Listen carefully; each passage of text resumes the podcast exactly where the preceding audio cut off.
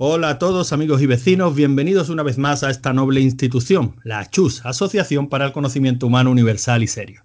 En esta ocasión y como primer contenido de este año 2019 traemos un producto que nos está dando bastante que hablar, Bandersnatch, el tan cacareado capítulo interactivo de la serie Black Mirror, presentado hace un par de semanas por Netflix.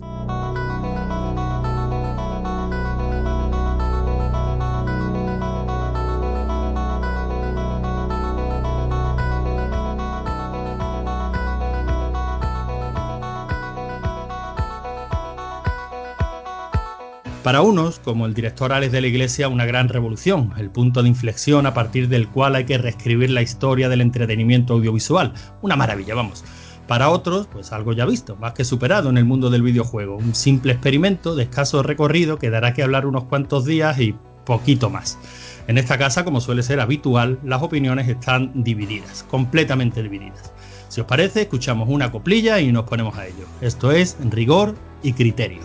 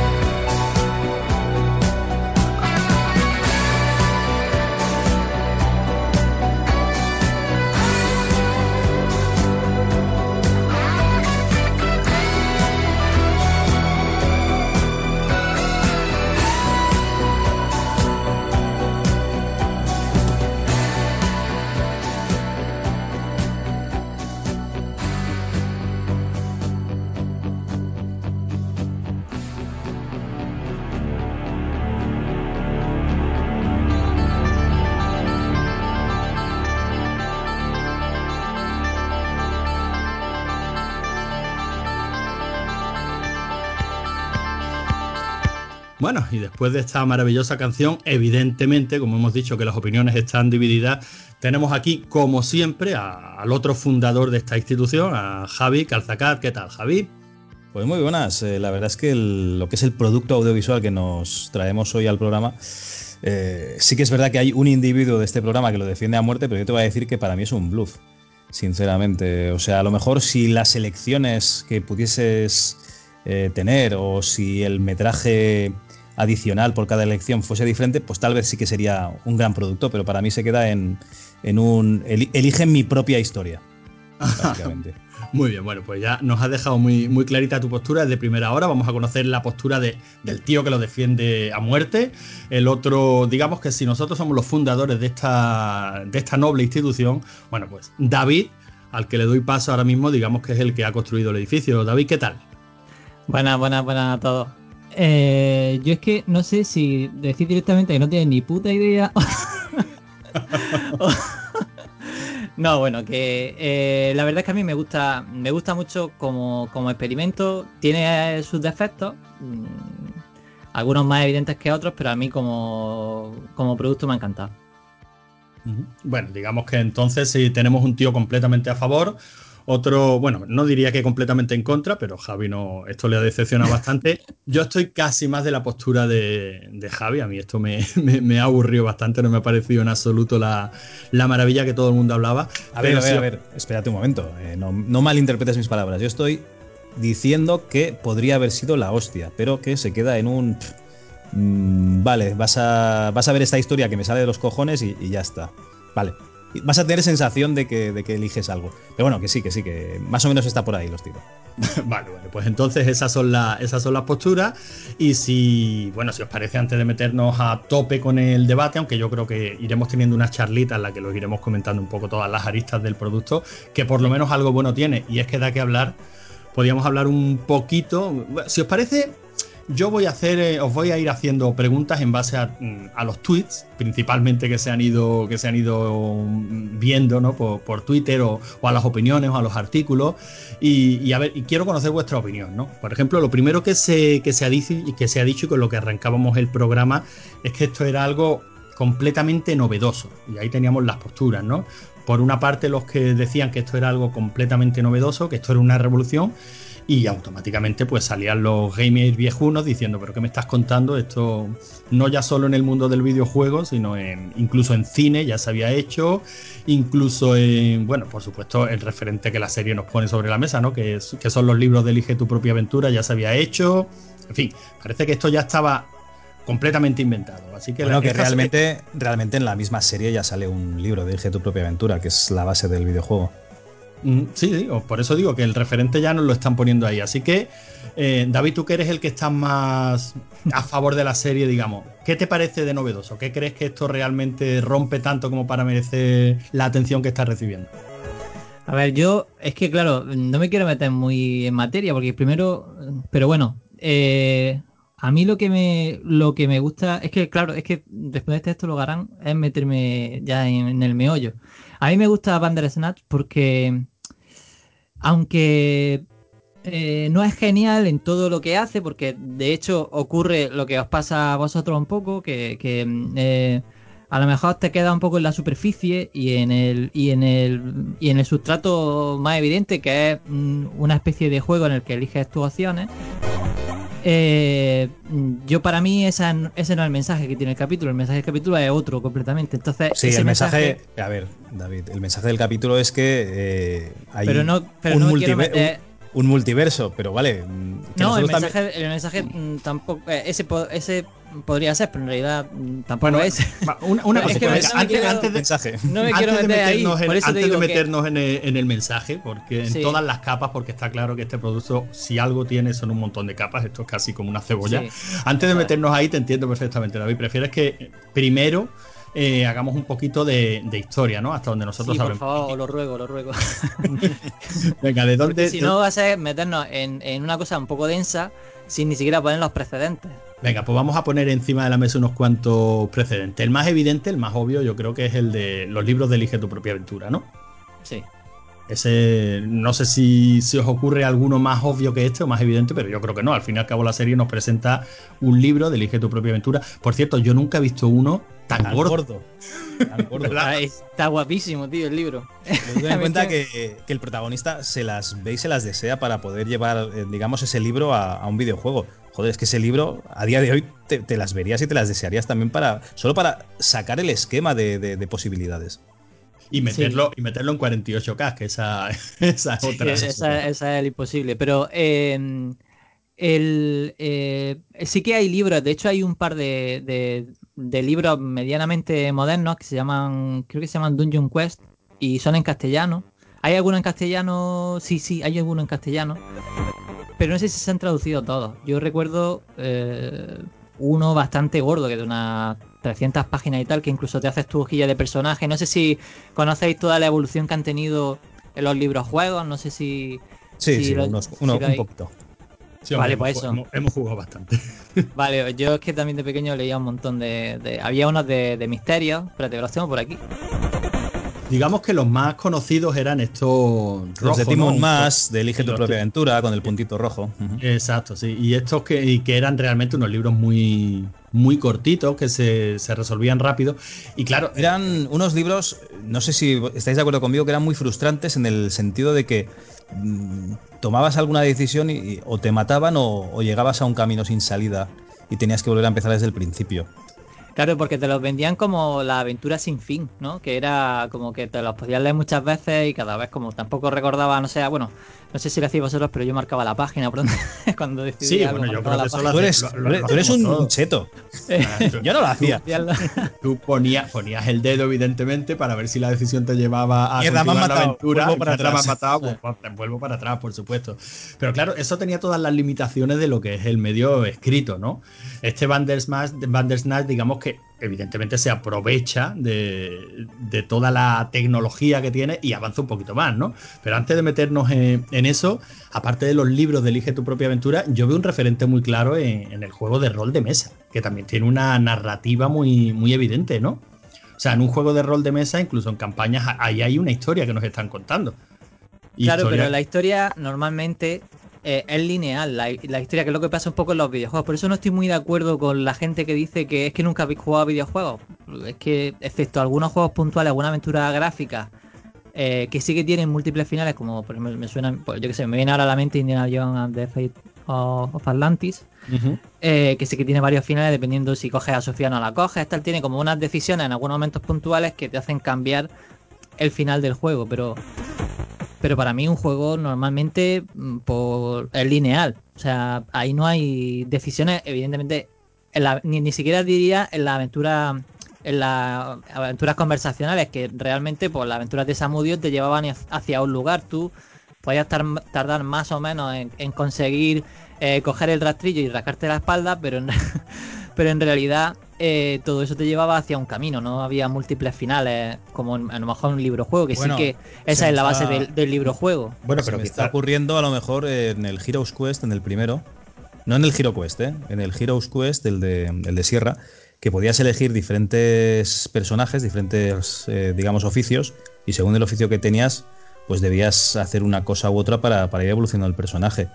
Y se me está ocurriendo también un ejemplo de, libro juego, podrían ser los juegos de Elvira, porque en eso sí que tenías callejones en los que si hacías determinada acción, pues, pues te mataban y salía la, la escenita típica. pero ahí no hay un final diferente, sino que era lo típico que cuando morías, como en el Watchworks, que cuando morías te salía muchas veces que era no por ver a ver cómo muero si le doy aquí, ¿no? Veía a ver la animación que te salía cuando te mataban. Pero eso realmente bueno, pues tal vez el, Silent, el primer Silent Hill Claro, o, un final en el que había extraterrestres en lugar de, ser un pueblo maldito. O bueno, incluso el Blade Runner. ¿Habéis jugado Blade Runner? No, la verdad que no. No, pues ese tiene. Ese además tiene eh, toda la broma de un poco de, de la película y tal en la que depende de las cosas que haga, eh, el final te deja entrever de que tú puedes ser un, un, eh, un Nexus o no y tal. Y es un juego bastante... Si no lo habéis probado, tío, échale uno.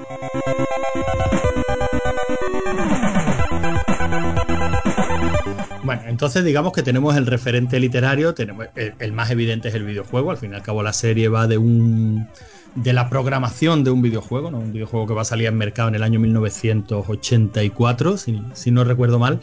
Y, pero bueno, también en el mundillo audiovisual, también en el cine, también en la televisión tenemos referentes de esto mismo, ¿no? Películas con varios finales, como era Cluedo, por ejemplo, o yo recuerdo incluso que en televisión, no sé qué película era, no puedo recordar el título, pero sí recuerdo algún experimento de la primera y la segunda cadena de televisión española emitiendo simultáneamente una película con dos finales diferentes y en cierto momento tú cambiabas de canal.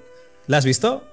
No, no, no recuerdo cuál. O sea, oh, recuerdo lo. No, sé si tenían finales diferentes. Yo recuerdo que en la primera, por ejemplo, tenías el punto de vista del personaje masculino protagonista y en la segunda tenías el punto de vista femenino, ¿vale? De la compañera del protagonista. Bueno, que en, ese caso en la segunda ella era la protagonista y el compañero era él. Y, eso me llamó muchísimo la atención, pero no he conseguido que nadie me dijese cómo se llamaba aquella película. La emitieron hace muchísimos años. Sí, sí, yo es que ya digo, recuerdo la recuerdo el experimento y que se habló bastante de ello, o sea, que estamos hablando de que esto de una historia con diferentes finales en las que el, el espectador pueda elegir los finales, incluso en cine o televisión, tampoco es nada nuevo, ¿no? La misma Netflix ha presentado ya un par de series en esta línea, ¿no? Un par de ellas infantiles y la, no sé, cómo, la de Minecraft. También en este. bueno, pero Qué horrible, por Dios. Bueno, pues mira, ya tiene algo en común con pues, Bandersnatch. David, a, mi, hijo, a mi hijo le encanta.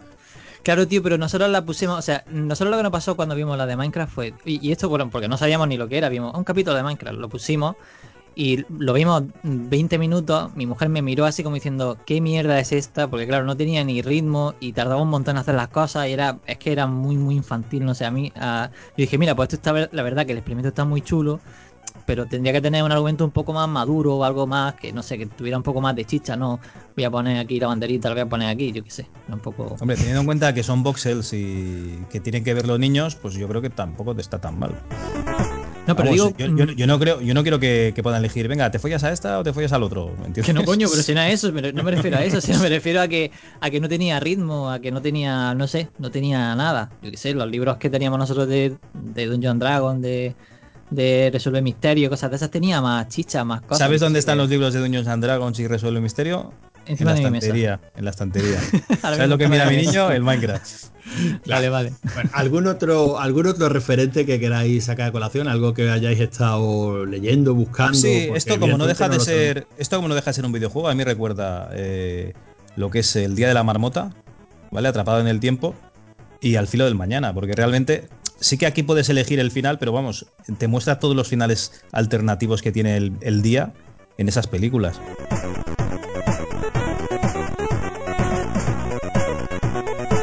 Lo que pasa es que aquí tú tienes la sensación de que lo, de que lo, de que lo eliges. Aunque en. Es que mi opinión no es que tenga la sensación de que lo eliges. Perdona, mi- ¿me, dejas, mi- te- ¿me no, dejas no te dejo, no te dejo. decir mi opinión de mierda, David? Aunque en, en el tema de Bandersnatch, como es tan tramposa, te cambia la historia cuando le da la gana. Sí. Y ya está. O sea, te la cambia y punto. Sí, no, casi, bueno, si te digo la verdad, aunque eso ya sería meternos un poquito en la historia y no quiero profundizar ahí, ¿no? Pero a mí sí me daba la sensación, si, si esto fuera un videojuego, yo diría que es lo más pasillero que, Sí, sí, sí. que hay, vamos, porque te va llevando, pero muy, muy, muy guiado hasta el punto de que muchas de las decisiones son directamente falsas, o sea, no te permite, no te permite decidir, ¿no? Eso sí es algo que me fastidió. Que me, que droga en el colacao. que me, que me fastidió bastante. Pero bueno, lo que sí creo que ha quedado un poquito claro es que referentes hay, ¿no? Y antecedentes hay. O sea, que, que desde luego esto no es ni muchísimo menos la, Fíjate que la es, gran novedad y la gran innovación, ¿no? es grave la cosa porque Alex de la Iglesia, como comentas, puso un tuit de que esto era la, la hostia, esto era impresionante, la- una nueva forma de narrativa y tal. Y le dicen que no había jugado a videojuegos. Y no sé quién le dijo, esto es igual que los FMV. Claro, Alex de la, de la Iglesia dijo, sí, me parece que dirigí alguno para, para esta recreativa. Ahora no recuerdo cómo se llama el nombre. Pero vamos, Sí, lo- los justicieros, ¿no? La del oeste. los Sí. justicieros, y si no me equivoco, el. Bueno, y la de Miami. Marbella sí. Vice, Marbella ¿no? Vice también es suya, sí. Entonces él ya, ya, en teoría, ya podía decir que ya había hecho esto. Y también le dijeron que si nunca había jugado a rol. A él. o sea, la gente es que es un normal, vamos. es que Bueno, a pero si, vamos a entrar en la sobradez de, de la gente y, eh, y en Twitter, ya sabemos Pero que Twitter es ese sitio yo en estoy el de acuerdo, yo estoy de acuerdo con él en, o sea, estoy, estoy de acuerdo con él en la base de lo que yo creo que a él se refería. Porque para mí lo que a él se refiere no es que eso sea que le ha inventado el tío de Black Mirror. Lo que de verdad es innovador es que por primera vez se ha hecho eso en una plataforma mainstream que ha llegado a mucha gente y que mucha gente que nunca había probado algo así, tú eso se lo decías a un productor, tienes que verlo desde la vista de un creador. Eso no es, quiere decir que a él nunca se le había ocurrido hacer algo, alguna fantasma así, pero una cosa es que tenga el apoyo de una compañía, te lo paguen y lo puedas hacer. Entonces, eso abre una puerta que antes él no tenía abierta.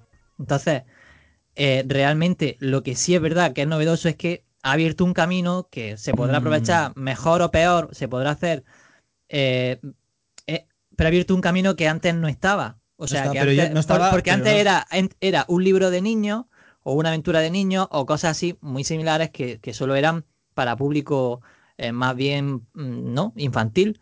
Pero, yo creo que eh, no, no, no estaba esta posibilidad por, porque no había tanto streaming como ahora. O sea, ahora se ha abierto también este, este medio. Claro, por eso, tenemos, por claro. eso es, por eso es, porque ahora tenemos Netflix todo en la tele y eso hace que llegue, eh, o sea, es como si ahora tú en Antena 3 mm, decidieras eh, qué va a ocurrir. Pero que eso ya en se hacía en. YouTube. Por ejemplo, cuando, cuando ponían Sí, en YouTube sí, ya sí de interactivos de, acuerdo, pero YouTube, mi- te decían, pero si quieres ir a la derecha, pincha este link. Si quieres ir a la izquierda, pincha este link. Ya, ya, Lo que pasa es que pero- ahora llega a las masas.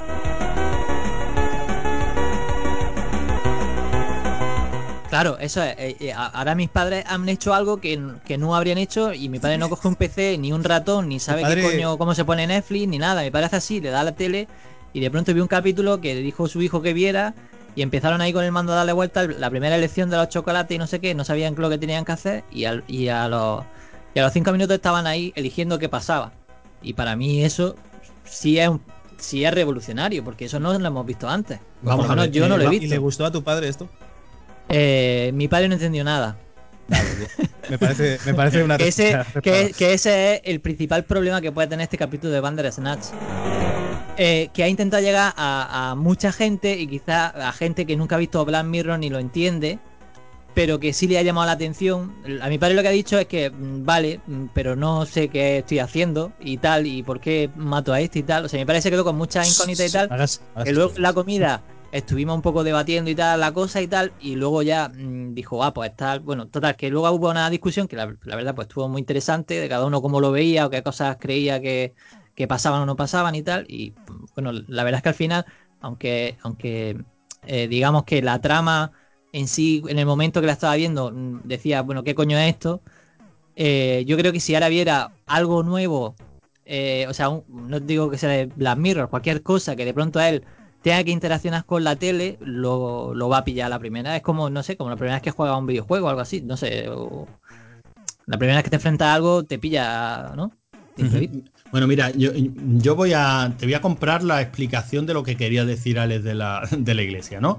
De acuerdo que entiendo que la revolución pueda ser eso, el hacer algo que, que, vale, puede estar mm, restringido pues a públicos muy minoritarios, eh, a convertirlo en algo mainstream que pueda llegar a todo el mundo y que eso permita explorar nuevas formas narrativas. Me parece bien.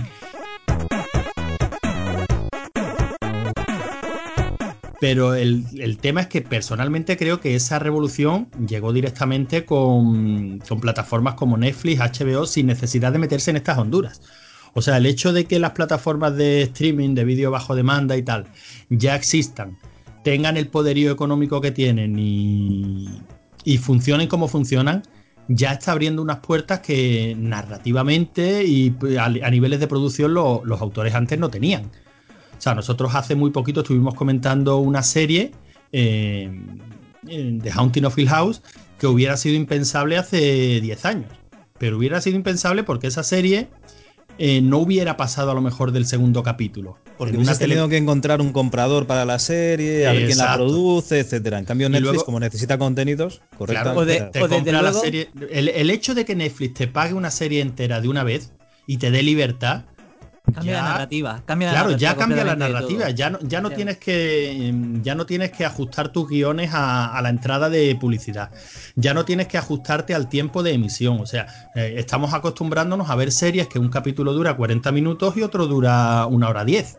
Y además dentro no, de tienes, la- no, tienes, no tienes por qué meter un gancho cada 15 minutos, no tienes por qué empezar la serie a todo trapo y luego hacer un valle de mierda porque tienes que aguantar eh, los 24 capítulos que tienes que, que hacer de que serie, la temporada. Exacto. Claro, no. más, más Ha luego el final brutal, entonces eso ya no existe y eso es mm, bueno Pero- para todos. Pero no, por supuesto, pero es a lo que voy. Y esa revolución ya se había dado. Era más silenciosa, no era tan llamativa, no, no, no hacía tanto ruido en medios.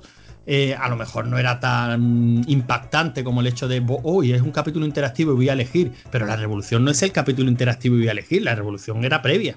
O sea, ahora sí mm, tenemos plataformas que a los creadores les permiten pues jugar con la narrativa cuando no nos damos cuenta, o sea, nos estamos dando cuenta ahora que estamos viendo otro tipo de productos, pero mira que estábamos encorsetados. También os voy a decir una cosa, en este, este episodio es tan guiado y las opciones son tan falsas que realmente no tiene un metraje excesivo. O sea, digamos que tiene un metraje de real de tres 5 horas, ¿eh? horas. Digamos que son 5 horas si eliges todas las opciones. eh, tendrá un metraje de 3 horas y pico, 4 horas. ¿Vale? Es una cosa asumible. Pero realmente cuando empiezas a tomar decisiones de verdad, ¿vale? Decisiones auténticas en las que cambia completamente la historia de, de hacer una cosa o hacer otra, incluso cambian las localizaciones, etcétera, eh, a lo mejor una producción no, no puede asumirlo. Tú ten en cuenta que a lo mejor puedes decidir, yo qué sé, pues, ¿nos vamos a Japón o nos vamos a Hawái? Coño, ¿quién, ¿quién produce esto? Claro que no vas a poner esto, ¿no? Si no lo puedes, si no tienes dinero para producirlo. Pero realmente que es muchísimo más metraje y a lo mejor introducir personajes que eh, en dos tramas diferentes. El principal problema que tiene, que tiene esto en audiovisual es, es el mismo problema que tienen los, los libros juegos.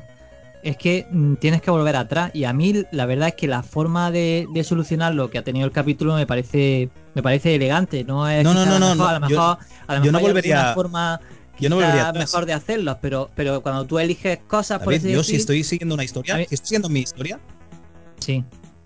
Pero ¿por qué vas a seguir atrás en la vida? A ver. No, no, porque la base del libro juego, no, a ver, lo harán, escúchame, es, que, es que para mí, para mí lo que habéis dicho antes que Cluedo también elegía el final, eso no es así, porque en Cluedo no elegía el final, en Cluedo te dan varios finales como un chiste final de la película porque está basado en el juego, entonces podía haber varios finales. Hombre, evidentemente, eso no es que te dije, para mí eso no es que elijas el final, sino que te muestran varios finales. Eso no es que tú elijas un final, eso es que. Bueno, el final, el final, que te, muestran lo, que el, el, final lo elegía el proyeccionista.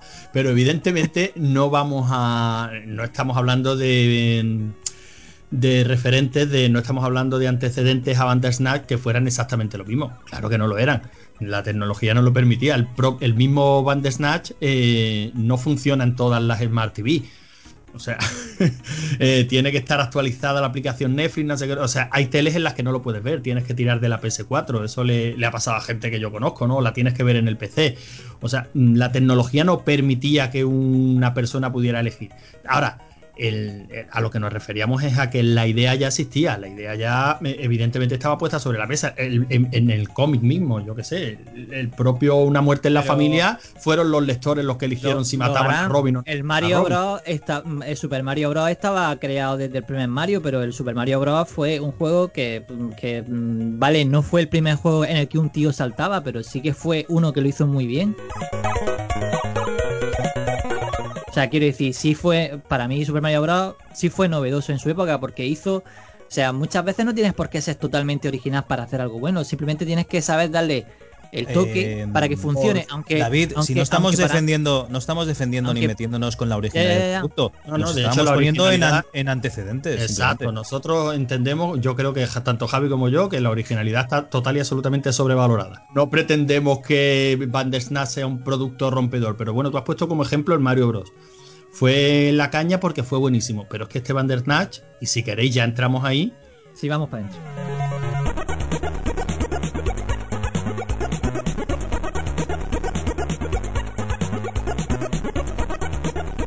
Vamos a hablar un poquito. Vamos a hablar un poquito de cuatro curiosidades antes. Venga, sí. Eh, de dónde viene Bandersnatch, ¿vale? Lo que es la fecha de, inicio del juego, ¿vale? Es la, es la fecha de quiebra de una compañía de videojuegos que vosotros conocéis, que es Imagine. Em, ¿Por qué? Pues porque la gente de, que hace Black Mirror pues son, son ingleses y como querían hacer un capítulo de, de, videojuegos y programación de videojuegos en 8 bits, pues se basaron en las empresas que tenían. Entonces, esta Imagine era una empresa que, digamos que sería un poquito como Tuckersoft, que todo va por, eh, digamos, es una empresa muy ambiciosa en la que se supone que gana mucha pasta eh, todos los, los programadores de videojuegos, eh, vive muy al límite y por supuesto se arruina.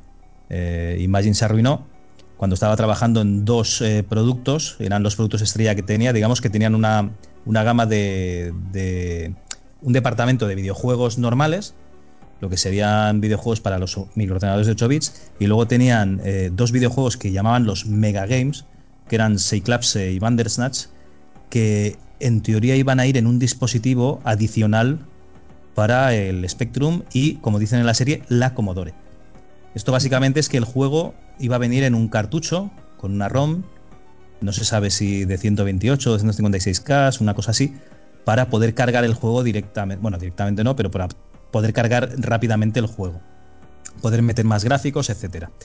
Eh, ¿Qué es lo que pasa? Que Imagine quiebra el mismo día que empieza este capítulo de Black Mirror y eh, pues parte de, la gente de Imagine forma otra empresa que se llama FinSpeed, que esta empresa eh, tiene los derechos para sacar Bandersnatch y se los coloca a Sir Cliff Sinclair, pero antes, o sea, antes, justo cuando estaba metido en el medio de sacar el siguiente ordenador, el ordenador que lo iba a petar todo, que era el, QL.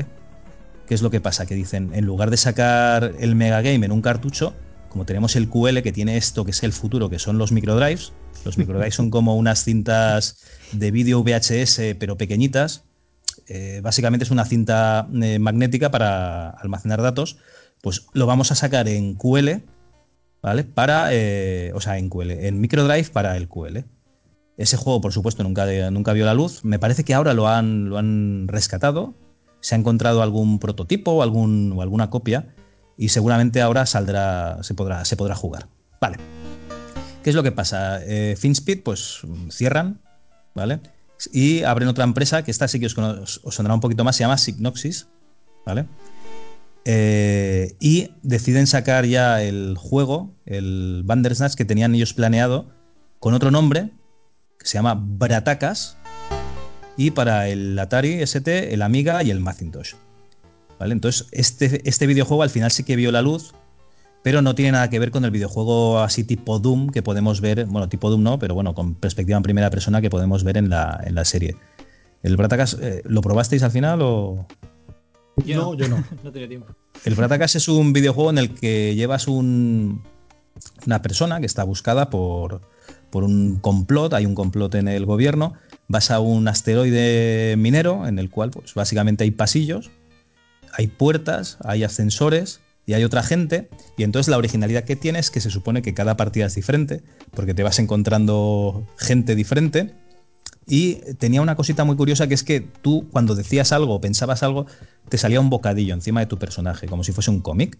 Y el resto de personajes que te encontrabas pues podían reaccionar a lo que tú le comentabas, podías elegir qué le decías a un personaje, igual que en el videojuego que digamos que siempre te encuentras un guardia y tienes dos opciones ante él, pues aquí también podías elegir. Y luego tenías llevabas una espada, podías hacer unos combates con espada, eh, pero el control es horrible, es horrible, es horrible hasta tal punto que, después de 15 minutos dije que ya no, no quería jugar más. Es un control muy complicado lo podéis encontrar para descargar. Eh, yo lo probé en Amiga con Bui UAE. Eh, se juega, o sea, se juega, se juega bastante mal. Se, emula bastante bien, pero se juega bastante mal. Y, nada, si lo queréis probar, al menos darle un tiento porque, porque vale la pena saber, mm, digamos, en qué se basa este, este capítulo también, ¿no? En qué videojuego. Luego más tarde Imagine eh, fue absorbida por otra empresa, ahora no me acuerdo quién, quién la compró. Lo Imagine lo compró Ocean, ¿no? Vale, Ocean, sí, correcto. Vale, y, sacaron otro juego que se llamaba Bandersnatch, pero era un juego de un deporte futurista, así como una especie de, de tenis futurista, una cosa así. Entonces también tenéis este otro juego, pero que no tiene nada que ver con, con, la historia. Porque en este juego, en Bandersnatch, sí que la ambición que tenían ellos era de hacer una aventura diferente, ¿vale? Cada vez que tú jugabas.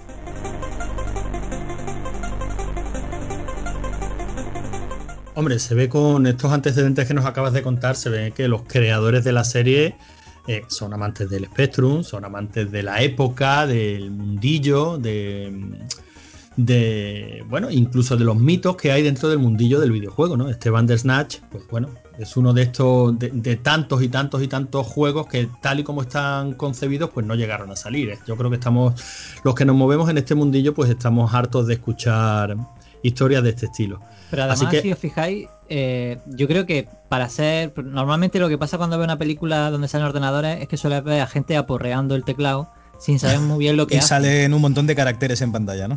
Sí, eso es, ¿no? Y, el, y la verdad es que en la serie se ve un mimo eh, por intentar, aunque algunas cosas sí que es verdad que cantan un poco, que bueno, que, que no funcionan exactamente como se ven pero por ejemplo sí que hace la combinación de... se ve muchas veces cuando va a lanzar lo que hace la combinación de Shift J para hacer el run y tal.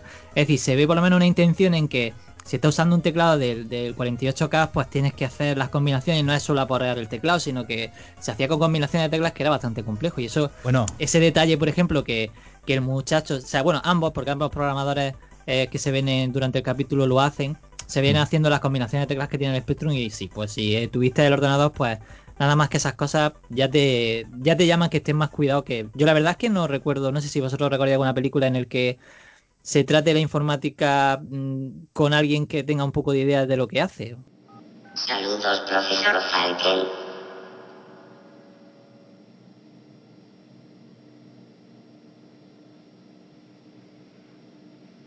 Extraño juego. El único movimiento para ganar es no jugar.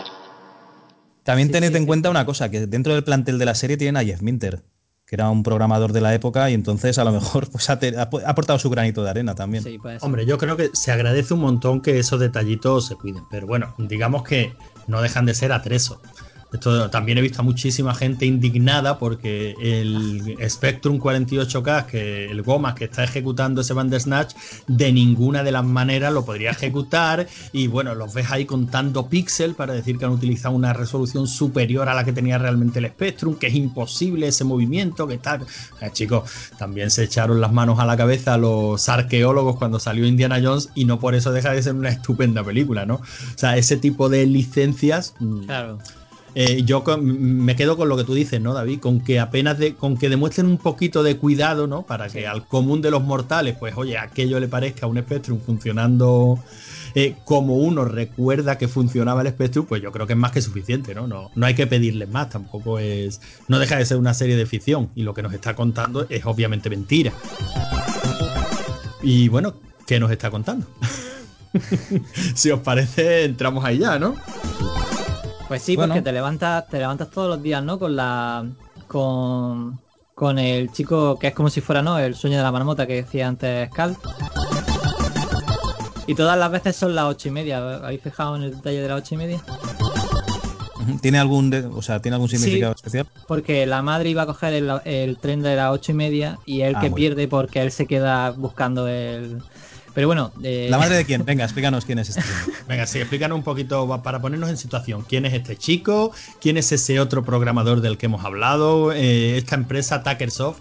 ¿Quiénes son? ¿Este chico qué es lo que quiere hacer? Venga, ¿Y, por qué desayuna Frosties? ¿Y por qué desayuna Frosties? ¿Tú que, tú que te has empollado un poquito la serie, haznos un poquito. Es difícil, evidentemente no podemos hacer una ¿eh? Claro, no podemos hacer una sinopsis mm, precisamente por la propia concepción de la serie, ¿no? O sea que cada historia, entre comillas, pues en teoría es diferente, pero sí hay unos puntos en común, ¿no? Sí. Eh, mm, digamos que el personaje empieza, bueno, empezamos, ¿no? Se supone que empezamos con el personaje levantándose a las ocho y media eh, y cuando le da el reloj suena la canción de Relax. Eh, te levantas, tal, el, el, muchacho saluda a su padre y se le ve como un poco distante porque está leyendo un libro y tal, y ese libro en concreto es Bandersnatch, que es el libro que, se ve más. Espérate un momento, espérate, un segundo. Se levanta, se droga, ve como su padre cierra su cuarto con llave y luego ya todo, lo que, todo lo que tú dices. Efectivamente, son detalles muy interesantes. Sí, eh, sí de hecho se le ve al padre con cierto celo ahí cerrando la puerta y tal. Y nos, nos dan la primera elección, que pues que en realidad, bueno, eh, quien quiera ver la serie sin, eh, sin saber nada, que, que deje de escuchar ya. Eh, nos da la primera elección que, no tiene ninguna consecuencia, que simplemente para que, para que nos situemos un poco en qué es lo que vamos a tener que hacer durante el capítulo y nos dan a elegir si queremos Frosty o una... Creo que la otra era como más, ¿no? más infantil, ¿no? Era como uno más infantil, en plan la, abejita y, el otro era el Frosty. Eh, y nos dice el padre que si queremos Frosty o el otro y tal. Entonces nos dan a elegir. y en realidad esa elección da igual lo que elijamos, porque pase lo que pase, pues bueno, él se tomará el desayuno y le comenta al padre que, hoy tiene una entrevista con, con una empresa de videojuegos. Eh, bueno, esa elección sería, sería el tutorial, ¿no? De un videojuego, por ejemplo. Sí, eso sería el tutorial. Bueno, también antes nos eh, hablan un poco, como el, el, chaval está mirando el libro, pues el padre le pregunta ese libro que tienes que es y, y él habla en ese momento sobre la madre de ahí ya pasamos a, la escena del, eh, la siguiente escena, que también un poco también parte del tutorial, en la que nos dan a elegir la canción de fondo que va a sonar. ¿Y cómo lo hacen? Pues nos enseña el Wallman y nos dice que qué cassette vamos a poner. Uno que sería como de un recopilatorio de éxitos y, el otro que es, no me acuerdo qué, no me acuerdo qué canción era. Sí, bueno, puedes elegir un par de canciones. Si te parece, sí. explicamos un poco cómo se hacen estas acciones. Vamos a suponer que el que nos está escuchando no, no ha visto la serie o no le interesa verla, porque desde luego se la vamos a destripar. Pero yo creo que está el tema de las elecciones eh, está hecho de una forma bastante inteligente, ¿no? lo que, los que ya hemos jugado algún videojuego de Mega CD y tal, pues, y estamos acostumbrados a esos full motion videos, estamos acostumbrados a que la escena se detenga, te salgan las dos opciones, tú elijas y a partir de, y, se empieza a reproducir el siguiente clip de vídeo, ¿no? Y aquí la verdad es que está hecho de una forma bastante inteligente. O sea, aquí eh, un poquito antes de la bifurcación te sale la elección, sube un pequeño cartelito abajo, tú eliges una de las dos opciones. Eh, en 10 segundos, creo que son, el tiempo que tienes para elegir. Hay una seleccionada por defecto, así que si no haces absolutamente nada, vas a poder ver la, la historia entera, el capítulo entero, por lo menos en el en, la narrativa predefinida, en la que tú no intervienes en absoluto, porque se van eligiendo unas opciones por defecto. Y llegado el punto de la decisión, cuando se termina de cerrar ese cartelito, pues simplemente la historia sigue. Pero en ningún momento tienes la ¿Me permites, sí, sí, ¿me permites, Logarán, que hagamos una prueba con los oyentes? Claro. Vale. Ahora, imagina que puedes elegir con el poder de tu mente entre dos canciones, igual que en la serie. Si cierras los ojos vas a escuchar eh, Bulería, Bulería, ¿vale? De David Bisbal. Y si dejas los ojos abiertos, vas a escuchar You Could Be Mine de Guns N' Roses. Usted ha decidido.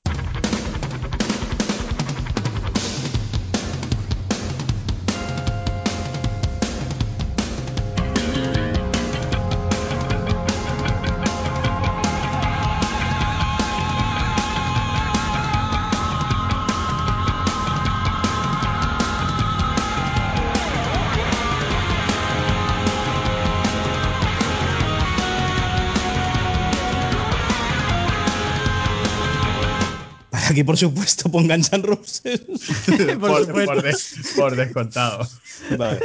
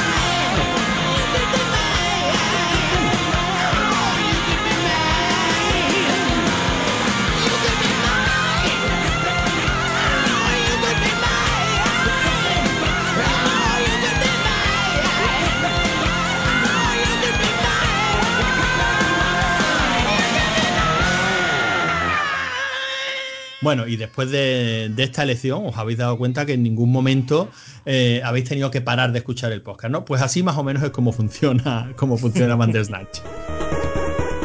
Por cierto, eh, espero que hayáis elegido todo la, canci- la canción buena porque este es un podcast y aquí no hay opción ninguna de interactividad. ¿eh? Lo más, a lo más que podéis Pero- llegar es a no, a no seguir escuchándonos. No descubres el truco, no descubres el truco, que a lo mejor, a lo mejor se piensan que es magia. Sí, puede, puede ser, puede ser. Pero no, no, nuestros oyentes son extremadamente inteligentes. ¿Ves? David, si esto, si Oye, esto os fuese. digo una cosa, os digo una cosa. En podcast sí se podría hacer algo similar a un elige tu propia aventura. Sí, Lo- claro, eh, pero tendrías que decir, ahora descárgate el 25A. eh, hay una cosa de. Lo que pasa es que no funcionan todos los de estos los catcher podcast, pero hay Los una cosa de pasar, de pasar a capítulos, sí. Pasa Sí, a sí, sí, capítulo tal y tal. Ah, Con capítulos se podría hacer algo así, la verdad. Bueno, pues, pues nada, David promete que nos va a buscar la manera de que nosotros publiquemos nuestro capítulo interactivo, que, ojo, no será este. Y ahora, David, si te parece, Corro, ¿no? Ya corro. con- continuamos con este chico que está en el autobús camino de Tuckersoft para presentar su juego. Sí, además una de las cosas que, bueno, es que claro, es que se me agolpan un poco los pensamientos, como no tenemos ni guion ni nada, porque aquí somos rigor y criterio. No, la, forma que tienen de presentarte antes de que te presente la primera opción es justo la, cuando el padre le pregunta al hijo que de qué va ese libro. Eh, y justo antes de que empiecen las opciones es cuando el, hijo habla de, que tiene una opción y tal, y es cuando a ti como, como espectador te presentan cómo funciona el capítulo que va a ver. Y la verdad es que esa me parece una forma muy elegante de presentarte lo que en unos segundos va a ver, que es tu primera elección. Una cosa, yo, yo tengo, yo tengo la, la sana intención de que la gente, después de haber escuchado que vamos a destripar el capítulo, los que estén interesados en verlo ya lo han visto. Entonces, si te parece bien, obviamos un poquito ya, ya el resto de- del mecanismo y ya vamos un poquito a lo que es la materia de- del capítulo. Porque yo creo que la gente que, que lo esté escuchando ya lo ha visto. y No creo que quiera que nosotros le narremos lo que está pasando. Sí, sí, bueno, por eso, pero que me parecía muy chulo el detalle de, De todas de maneras, la opción. Sí, pero fíjate, David, que eh, eh, o sea, es cierto que la forma en la que te explican cómo vas a tener que interactuar con el capítulo es elegante y está bien integrada en la historia. Pero en este aspecto tampoco Bandersnatch eh, es extremadamente original. En una cumbre de- del séptimo arte, como fue el Pesadilla en el Street, creo que era la 6 o la 5, esta que tenía eh, elementos en 3D, también estaba perfectamente integrado en la historia, como el profesor nos decía. Y ahora que nos vamos a meter en los sueños, tenemos que ponernos estas gafas con un ojo azul y otro rojo, y casi no se le notaba de mirar a la pantalla y hacerte un guiño mientras te señalaba con el dedito y decía, eh, chaval. O sea que eso ya se ha hecho anteriormente. Continúa, David. Pero, Sí, pero como decía, como decía Javi, si vamos a, a centrarnos ya un poquito en la, en la historia, ya obviamos el tema de las decisiones, sabemos cómo funciona.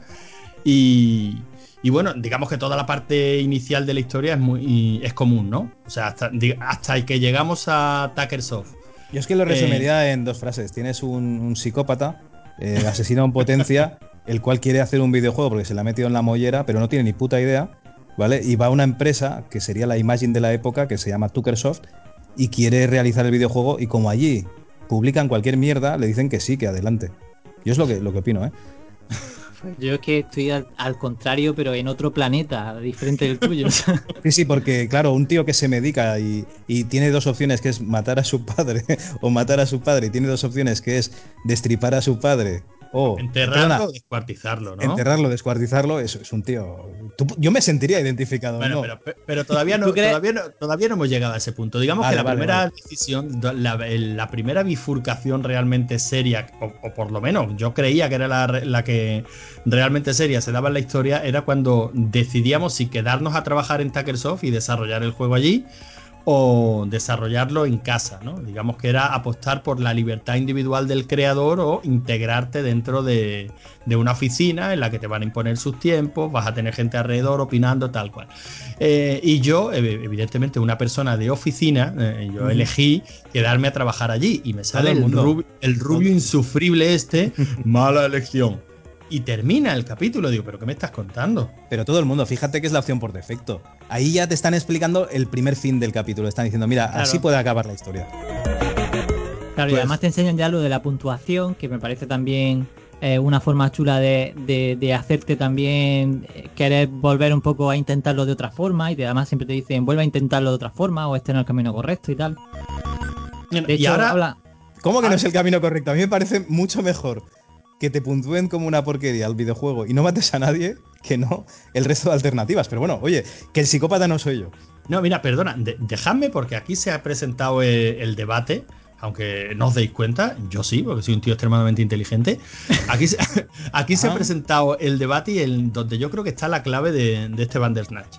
Lo estamos interpretando cuando vemos la serie, por lo menos a mí me pasó, como un videojuego.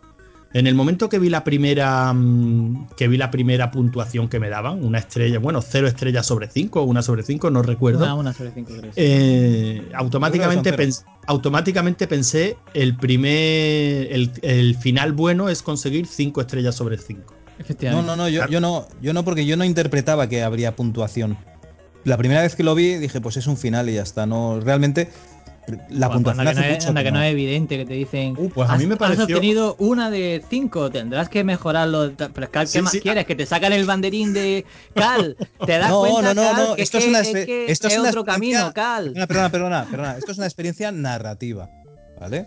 Como experiencia narrativa, a mí si la narración me gusta, no me da, no me importa la puntuación. La puntuación es la narración.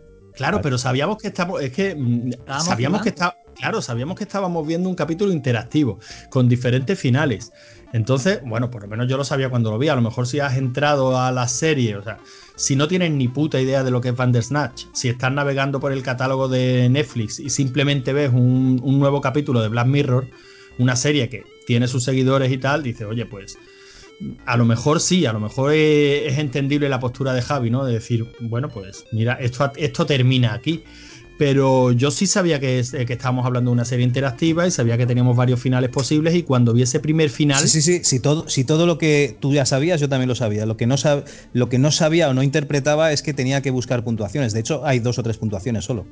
Mm, Pues el tema es, yo cuando lo vi, lo que la interpretación que, que saqué fue necesito 5 estrellas sobre 5 y ese será el final bueno. Y ese es el final que me dediqué a buscar. Cuando por el camino me he encontrado otros finales que a mí, pues mm, la verdad me han gustado bastante más, me han parecido más Sí, divertidos, me han parecido más interesantes y sin embargo, mm, cuando llegué a ese final bueno, que aparte la serie parece que te lo premia con ese epílogo, ¿no? En No, no, forma no, es que ese, ese es el final bueno porque te hace el epílogo y de hecho eh, en el epílogo ella está programando, ella, ella está programando Bandersnatch y tú controlas o alguien controla a la Pero, pero chicos, decid un poco qué pasa en el final ese, por lo menos. Por si acaso vale, alguien vale. no lo ha visto. Venga, venga, cuéntanos. No, no, si alguien no lo ha visto, que pare esto, para rotativas y iros a Netflix ya. Cuéntanos, David, ¿qué pasa en ese final? En el final bueno, en el que interpretamos como bueno. El final, que para vosotros será bueno, eh, eh, es el de la hija de, de, Ridman. Eh, su hija intenta recuperar el proyecto de, de Bandersnatch y cuando llega un momento de... ella está intentando hacer todos los caminos, es decir, ella empieza con el mismo error que tuvo, que tiene el programador de, la, de la serie, el, protagonista de la serie. Se da cuenta un poco a dónde le lleva y las dos opciones que te dan, por así decir, es romper el ordenador y terminar el capítulo. Bueno, date cuenta de una cosa. Eh, lo que se ve en pantalla de su ordenador es el protagonista de la serie. Sí. Y uno de los finales alternativos es ese protagonista grabando la serie. Sí, sí, sí, sí. ¿Vale? Es que eh, mm, sí, porque mm, Rompiendo la cuarta pared del todo. efectivamente es que rompe la cuarta. Es que lo hacen mucho. Bueno, es que la base del capítulo es que tienen que romper la cuarta pared. Pero bueno, seguimos.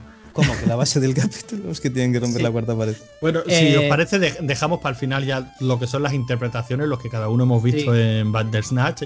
Y ahora, cuando estáis hablando de la hija de, de Ridman, claro, eh, esto.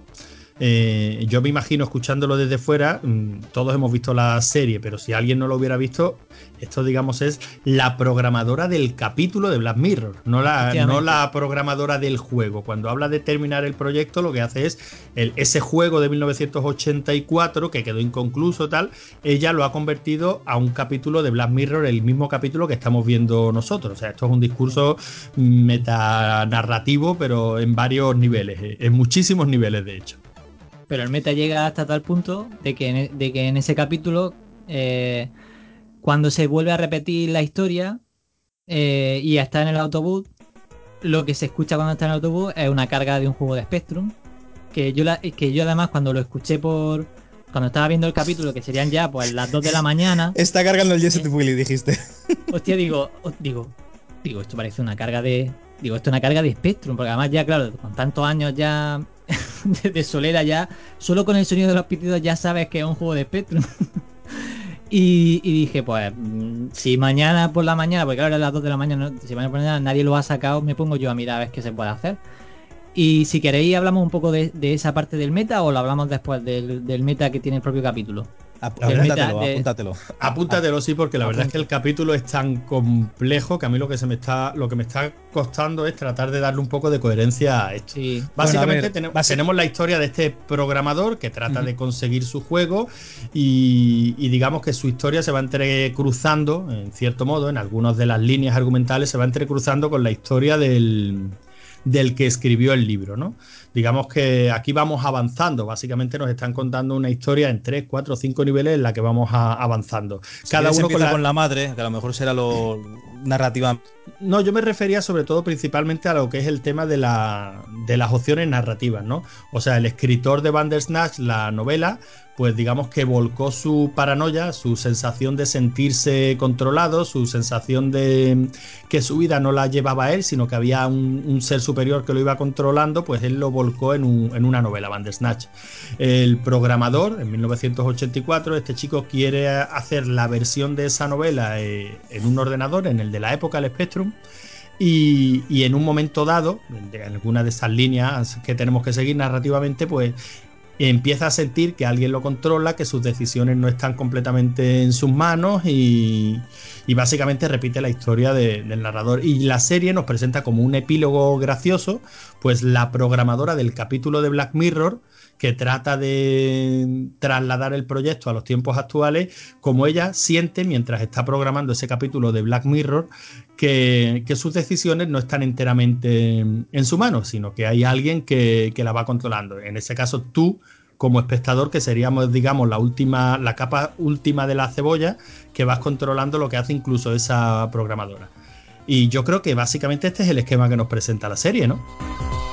Eh, sí, sí, este es el esquema. Eh, faltaría por nombrar a la madre y la psicóloga, que son dos personajes eh, que en alguna de las tramas te, la- te las ponen como que podría ser la psicóloga, podría ser la madre, y una de las tramas podría ser que, el padre en realidad es como un agente eh, del gobierno que controla y tal.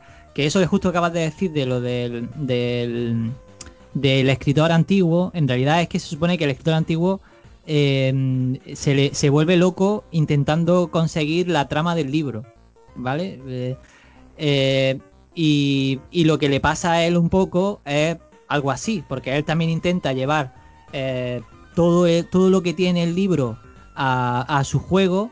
Y si os fijáis, no nos dan la puntuación de 5 de 5 hasta que él se da cuenta de que no necesita que el jugador tenga todas las opciones, sino que crea que tiene todas las opciones. De hecho, el escritor mata y decapita a su mujer y en el final de 5 de 5 eh, el protagonista mata y decapita a su padre.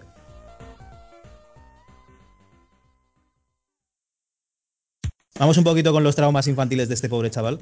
Este pobre chaval, cuando tenía, yo qué sé, 8 años o así, pues eh, su madre va a ir a, a hacer una visita en tren, pero no puede coger un tren determinado porque el puñedero niño tenía un conejito que ha perdido, que luego veremos qué es lo que pasa con ese conejo, y no lo encuentra. Entonces su madre pierde el tren que tenía que coger y coge otro.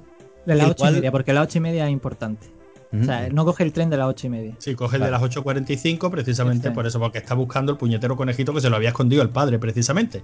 Que no quería que el niño jugara con el conejito porque eso no era, Total, no que el era, tren no era descarrila apropiado. Sí. y como la madre no era Bruce Willis, pues la madre muere y este niño pues se queda sin madre a los 8 o 9 años, no sé qué edad tiene exactamente, ¿vale? Con ese padre que es más raro, que ya se ve que es raro, de narices.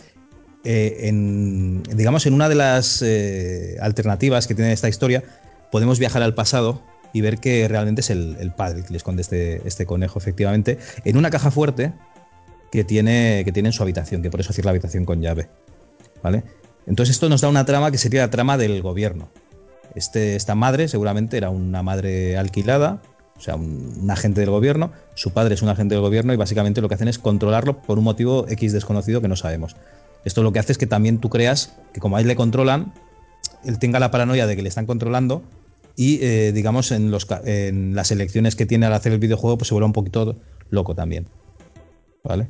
Sí, además el, eh, el, en ese momento en el que tenemos que elegir eh, porque cuando porque el niño entra, le quita la llave al padre mientras está durmiendo y entramos, o sea, porque digamos que una noche de programación loca ahí, de los típicos que tenemos los programadores, que nos quedamos hasta las 4 de la mañana y tal, eh, tiene un bloqueo mental y te da la elección a que si quieres coger el cuadro de la familia, que nos va hacia una rama de la historia, o si queremos coger un libro que se llama Lock Door and Get, and Get Key, que es como si fuera una especie de... Es el libro un poco en el que él como programador, digamos, eh, es como su referencia, ¿no? Pues es un libro como de aprendizaje para hacer aventuras conversacionales y tal. Bueno, es el libro, es el libro del escritor de, de. Eh, el, eh, no, el, sobre, el, sobre el ah, escritor bueno, de ah, Bandersnatch. Bueno, eso ya no lo sé, no me queda con ese, eh, ese, ese detalle, la verdad no lo cogió, pero por cierto, que sepáis que ese libro se ha vendido en Amazon. y lo que pasa es que el libro estaba en blanco. sí, sí, vale. Sí, me lo, me lo sí. creo. No sé por qué me lo creo. Eh, bien. Y, y, justo ahí nos dan una dirección a qué queremos poner. Cuando entramos en la habitación, el padre tiene una especie de caja fuerte en la que podamos poner un código. Y existen tres posibles códigos o cuatro posibles códigos que podamos poner. Y dependiendo del código que pongamos, aunque mmm, requiere que hayamos hecho unas decisiones anteriores para que nos salgan ciertos códigos uno u otro, pues por ejemplo uno de ellos es Toy, que para mí es el final de. Es mi final favorito porque es más, el más. el más de la lágrima, ¿no? Y tal que es en el que si escribimos Toy en el, en el en la caja fuerte, lo que aparece es que cuando abre la caja fuerte aparece nuestro juguete y entonces lo que hacemos es colocar el, el, eh, el juguete debajo de la cama y entonces por la mañana cuando el, el, hijo va a coger el juguete pues está debajo de la cama y entonces eh, teórica, teóricamente nosotros lo hacemos para que la madre no pierda el tren, pero en realidad mientras que te llama y tal y tú te preparas, la madre sigue perdiendo el tren y, por lo tanto te da la elección de si tú quieres, porque te lo está diciendo el capítulo, no voy a llegar al, al, al tren de las ocho y media, pero te quieres venir conmigo al, tren, entonces ahí nos da la elección de si queremos ir con nuestra madre o no queremos con nuestra madre. Si vamos con nuestra madre se, desvela uno de los finales que a mí el que más me gusta, que es cuando eh, que es cuando eh, tú vas con tu madre en el tren y sabes lo que va a pasar, pero Está, a mí la escena esa, solo de pensarlo ya me pone un poco el vellillo de punta.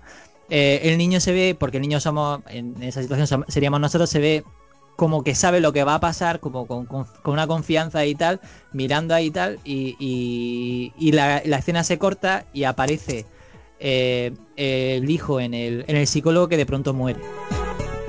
Por aquello de que esto puede ser una paradoja temporal y tal, porque en realidad lo que ha pasado antes es que lo hemos metido por un espejo, pero bueno. Eh, a mí, desde luego, ese es el final que más me gusta, el, en el que tú te vas con tu madre y morís los dos. ese es el final que más te gusta, vale. Gracias, sí, ese es el que más me gusta de todos, sí. A mí el final o sea, que, que más juego, me gusta, o sea, o sea que el, juego no se llega ni, ni a hacer, Ni a hacer. en realidad A- no pasa. A mí el final que más me gusta es en el que llegas a hablar con la psicóloga y, y le dices que... Y te, te dice la psicóloga, bueno, cuando tú ya eres consciente de la paranoia, después de la conversación que has tenido, después de la conversación que el protagonista de la espérate, serie... espérate, espérate. Empieza con la conversación con el otro programador. Ah, venga, eso cuéntamelo tú porque me he perdido. Hombre, cuando vas a ver a la psicóloga tienes dos opciones, que ves a Colin Ridman y lo puedes seguir o no. Sí, Si sí, sigues- y, si, y si lo sigues te da la, la opción de que te tires tú por... Bueno, tienes una conversación Eh, con te- él. Tienes una conversación con él, entonces. eh, por cierto, que en esa habitación yo creo que no, eh, no puede ser, pero el póster que hay en la habitación me recuerda Sí, muchísimo sí, a, a Neo Tokyo, sí que es, ¿no? Bueno, Neo Tokyo es- es- está basado también en Ubik de, de Phyllis Cadic. Vale, vale. Bueno, pues Pero estás que sí, a- que va, que va por ahí. Eso es lo que intenta. Eso es lo que intenta evocarte, sí. Esa es la idea. Vale, pues eh, estás en la habitación, entonces eh, estás teniendo una conversación muy a gusto con, con este Colin Ridman, te da marihuana, fumas, y entonces te pregunta si quieres ácido o no, y escojas lo que escojas, te van a dar ácido, o sea, o, te lo tomas tú voluntariamente o te lo meten en el colacao. Y entonces tiene una conversación en la que el Colin Ridman le dice que está obsesionado con el control del gobierno, todo es una con- conspiración, un montón de cosas más. Dice también que, que los espejos son una puerta al pasado o algo así, que es lo que comentaba antes David, de que mm, puedes viajar al pasado mm, a través de los espejos en la noche esta de paranoia que tiene programando. Y básicamente al final acabáis en el balcón. Y Colin le dice que, que esto es una vida más, que, que hay muchas vidas y que si quiere se lo demuestra. Que se tire él o que, o que se tira Colin. Entonces puedes elegir. Por supuesto, si te tiras tú, se acaba, se acaba la historia, ¿eh? Se acaba esta, esta Y vida. eso, y eso de que Colin todo el rato haga eso, ¿no os llama la atención? Bueno, todo el rato haga eso, no, le- se lo dice muchas veces. Sí, pero No, bueno, lo Colin- de De Colin. hecho, cuando se lo rato- presentan, dice, no, ya nos, Colin nos todo hemos el rato, no, habrá no, sido en otra no, vida. No estoy de Sí, acuerdo. chicos, chicos, Colin de, todo de- el de uno en rato- uno, por favor. Colin todo el rato está eh, haciendo, o sea, Colin es el meta del capítulo. Está todo el rato, cada vez que puede, mete una pullita en el que habla directamente con nosotros. Vamos a ver, O sea- Colin, eh, Colin dice muy claramente, además lo verbaliza en varios momentos del capítulo, en qué consiste el capítulo. Colin es el que nos deja muy claro que el capítulo no es una historia, sino que son todas las historias y que si realmente quieres haber visto mm, Bandersnatch, has tenido que ver todas las historias. Porque no hay una que sea la buena y otra que sea la mala, sino simplemente son historias diferentes y que todas existen en el mismo universo. Eso es lo que dice Colin. Sí, Y sí, yo- al, final, para- para- al final te lo dejará clarísimo. Claro, para mí lo dice exacto. Cuando va a tu casa y dice si quieres mátame, da igual. y dice, pero mátame con esto que me dolerá menos después de que has enterrado a tu padre y te pilla y te pilla Colin, ¿no? Enterrando a tu padre, se lo dice, he matado a mi padre, y dice, me parece muy bien. El papel de Colin es para, para enmarcar. Y dice, ¿y ahora qué vas a hacer? ¿Vas a matarme a mí? Pues es lo que toca, ¿no? Y dice, bueno, pues mátame con esto que me dolerá menos, pero no me preocupa, porque en el momento que me mates habrá otra línea paralela de tiempo en la que yo seguiré vivo. O sea, el Colin te lo dice muy clarito. Si tú realmente quieres haber visto Bandersnatch, has tenido que tragarte el capítulo una vez y otra vez y otra vez. Y, y ir viendo diferentes capas de la cebolla, porque al final todas juntas eh, conforman el capítulo. Yo creo que Bueno, eso es, esa es la sería- gracia, eso es lo bueno del capítulo. Sí, sí, lo sí. malo es todo lo demás. Esto, Pero lo malo, ¿qué digamos- es lo malo? ¿Qué es lo malo? David, David, al final hemos quedado, hemos quedado. Bueno, Que no puedo más, que no puedo más. David, ponte el bozal. Antes de, Sí, sí. Antes de ir a la psicóloga y ver los, los dos finales que nos ofrecen, eh, en- en- digamos que hemos tenido esta conversación con, con Colin, o no la hemos podido tener. ¿vale? Esto es eh, alternativa nuestra. Eh, desde luego, cuando acabamos de ver a Colin, volvemos a la psicóloga, o sea que al final vamos a tener que pasar por caja. Entonces, lo que comenta Logarán es que cuando vas a hablar con la psicóloga, dice, oye, que si esto fuese un- una serie de acción, o sea, una serie, ¿no querrías que tuviese más acción? Y tú le dices, por supuesto que sí, claro, ¿qué le vas a decir? Y entonces viene la escena favorita de Antonio que nos la va a describir con pelos y señales. Pues es que no, no- no hay mucho que describir, pero es buenísimo. Dice, por supuesto que quiero que tenga más acción. Entonces la psicóloga se levanta, saca dos, mm, como dos Bueno, varas extensibles, dos varas dos extensibles. sí, sí, dos porras de estas extensibles, y empieza ahí una pelea que, que totalmente fuera de tono, porque es totalmente fuera de tono de la serie. Aparece, creo que tu padre también por allí con una katana. O, o No, sea, no, que- a pegar. Bueno, puedes elegir, puedes elegir si sales por la ventana, que entonces es cuando, digamos que tú eres ese actor que se te está yendo la olla mientras grabas esto, ¿vale? O sea, se, sí, sí. rompe del todo ya la cuarta pared, sale un plató y tú eres un actor. ¿Vale? Pero el actor, y, que, y al actor, a- el actor lo que pasa es que no entiende qué es lo que está pasando. Porque el actor no está actuando. Sí, sí que El- entiende. no, no, no, no, no. El eh, lo que pasa en ese momento es que el actor dice y eh, dicen corten tal, no sé qué, y se queda el actor mirando, y, sí, pero yo no sé qué, y, y está totalmente confundido. O sea, en ese final, sí, claro, es el, mo- eh, juega con la confusión de no saber.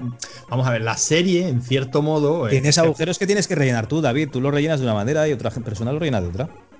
No, pero sí, pe- pero, en este caso, cuando sale el actor, yo sí lo veo. O sea, esa confusión de la que dice. David, entiendo que en cierto modo lo que quiere conseguir la serie. También la serie va mucho de esto, ¿no? No ya el capítulo, sino la serie, ¿no? O sea, que tú como. O sea, yo creo que el ideal del que ha desarrollado este capítulo sería que tú como espectador, en un momento dado, aunque fuera un segundo, un microsegundo, tuvieras la duda de decir, ¿y quién cojones me está controlando a mí? No, Mm, yo quiero que creo que ese es el juego que pretende que, pre- que pretende jugar contigo como espectador. Eh, en cierto modo es algo parecido a lo que a lo que nos proponía Michael Ende con la historia interminable. En cierto modo es prácticamente lo mismo. O sea, eh, tú eres un lector que está leyendo un libro sobre un tío que está leyendo un libro sobre un tío que vive aventuras, ¿no? Y, ese, y ese juego, de, creo que era un cuento de Ray Bradbury, uno que se llamaba La Pradera Infinita, que también hablaba de lo mismo, ¿no? De unos investigadores que están mirando por un microscopio unas, unas criaturas de, vivas que ellos han creado y los han visto evolucionar y han visto cómo han, han llegado a tal punto de evolución que están en un laboratorio mirando por un por un telescopio, por un microscopio a otras criaturas que acaban de crear y el tío que está mirando en primera instancia dice, bueno, ¿y quién me está mirando a mí? O sea, eh, ese juego existe desde hace muchísimo tiempo, ¿no? En literatura y en narrativa y yo creo que la serie, ese juego que nos propone está muy bien. El problema, y me gustaría incidir en esto, si queréis nos vamos acercando a las conclusiones que serán largas, Sí. eh, el problema es, ¿funciona como un producto audiovisual eh, este tipo de interactividad? A mí personalmente no me ha funcionado.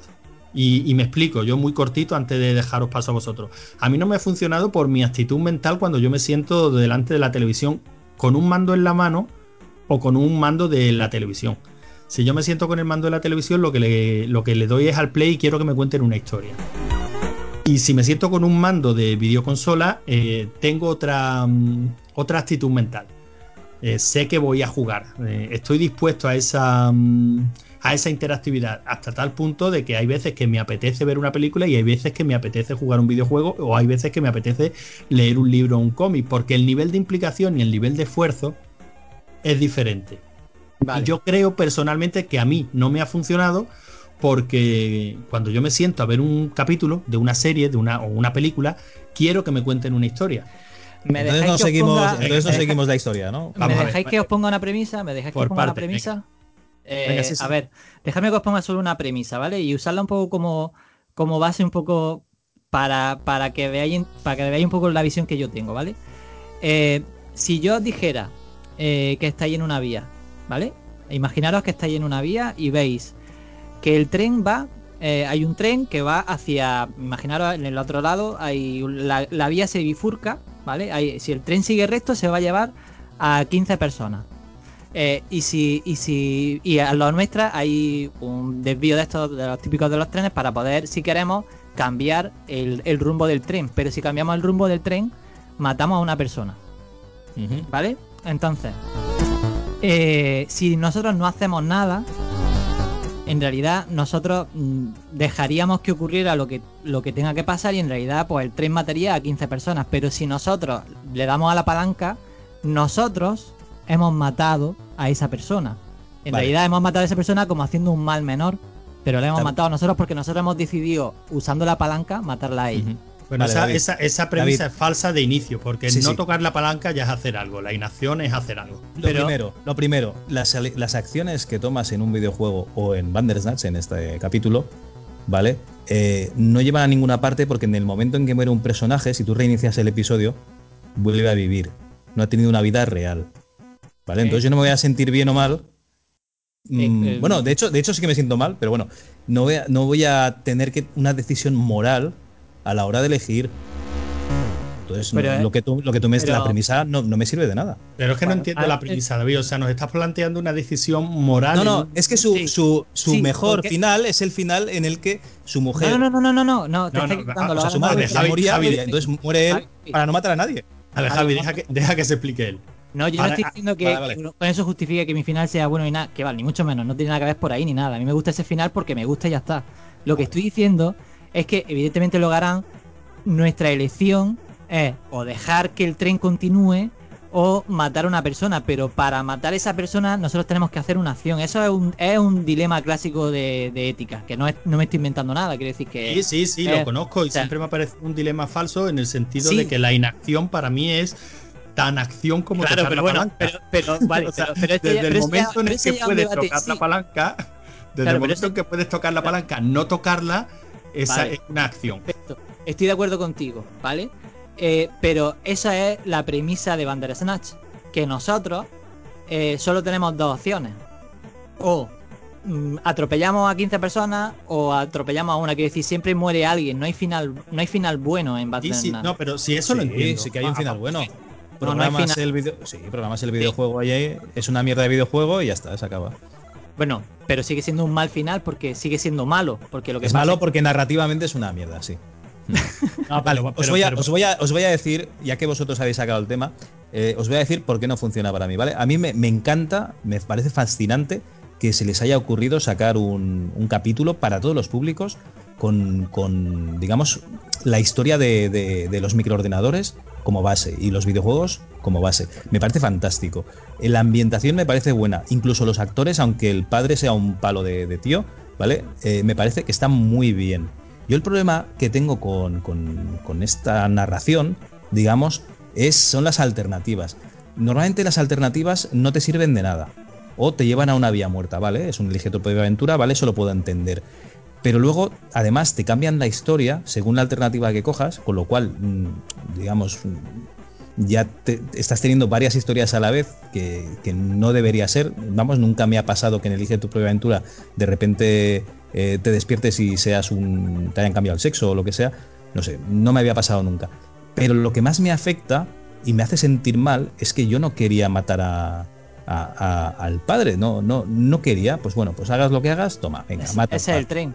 Ese es el Vale, matas al padre, venga, matas al padre, pero como yo no me siento cómodo con el personaje, porque el, personaje es un psicópata o un No, psicópata. no, no, no, no. El psicópata es que el El psicópata, no es el personaje. Mm, ya, Claro, ya. claro.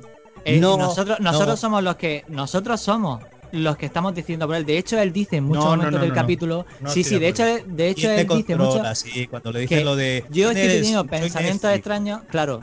No, no, no, no es que sea Netflix, es que yo estoy teniendo pensamientos extraños y nosotros somos los que provocamos las situaciones. La puta mierda, no, no provocamos las situaciones. Al revés, a mí Claro me que está sí. alienando, a mí me está No, no, alienando no. la serie. No, no, bueno, no, mira, no, no. pa- pa- por parte, porque nos estamos enganchando. A ver, Javi, eh, has planteado. eh, A mí me parece va- fantástica la premisa de la serie y, y- y incluso creo que está bien hecha. O sea, creo que está muy bien producida. Es- lo veo todo correcto, ¿vale? El problema Sí, que le veo sí. es. Sin el- embargo, a, a ti la serie no te No me- ha no, gustado no porque te plantea un dilema moral en el que no te sientes cómodo. Y las te, jode, y te jode no tener una alternativa real. Pero eso pasa en todos pero los eso- capítulos Pero de, eso no, te, eso no te pasa en los videojuegos. Pero Eso no me pasa en los videojuegos, algunas veces sí, otras veces no. Normalmente también porque el personaje que yo llevo, el personaje protagonista, mm, no es este desecho de, de la serie.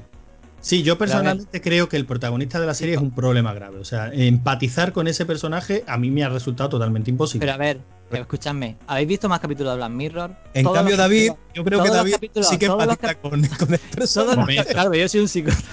Vamos todos por- los capítulos de Black David. Mir- todos los capítulos de Black Mirror eh, siempre nos ponen en una situación incómoda. De hecho, todo el capítulo es incómodo. Todas las tomas son incómodas. Todas las tomas están tomadas de forma en el que el personaje está tapando la mitad de la pantalla. En el que la toma de primer plano, en lugar de ser eh, que nos, nos dan medio cuello, no nos ponen más cerca del personaje. O sea, todo el, todo el capítulo, hasta muchas veces las luces están quemadas en, muchos, en muchas escenas. Dices, mm, ve una luz de fondo y, y casi no se ve el fondo porque se ve, parece, bueno, en realidad, bueno, da igual.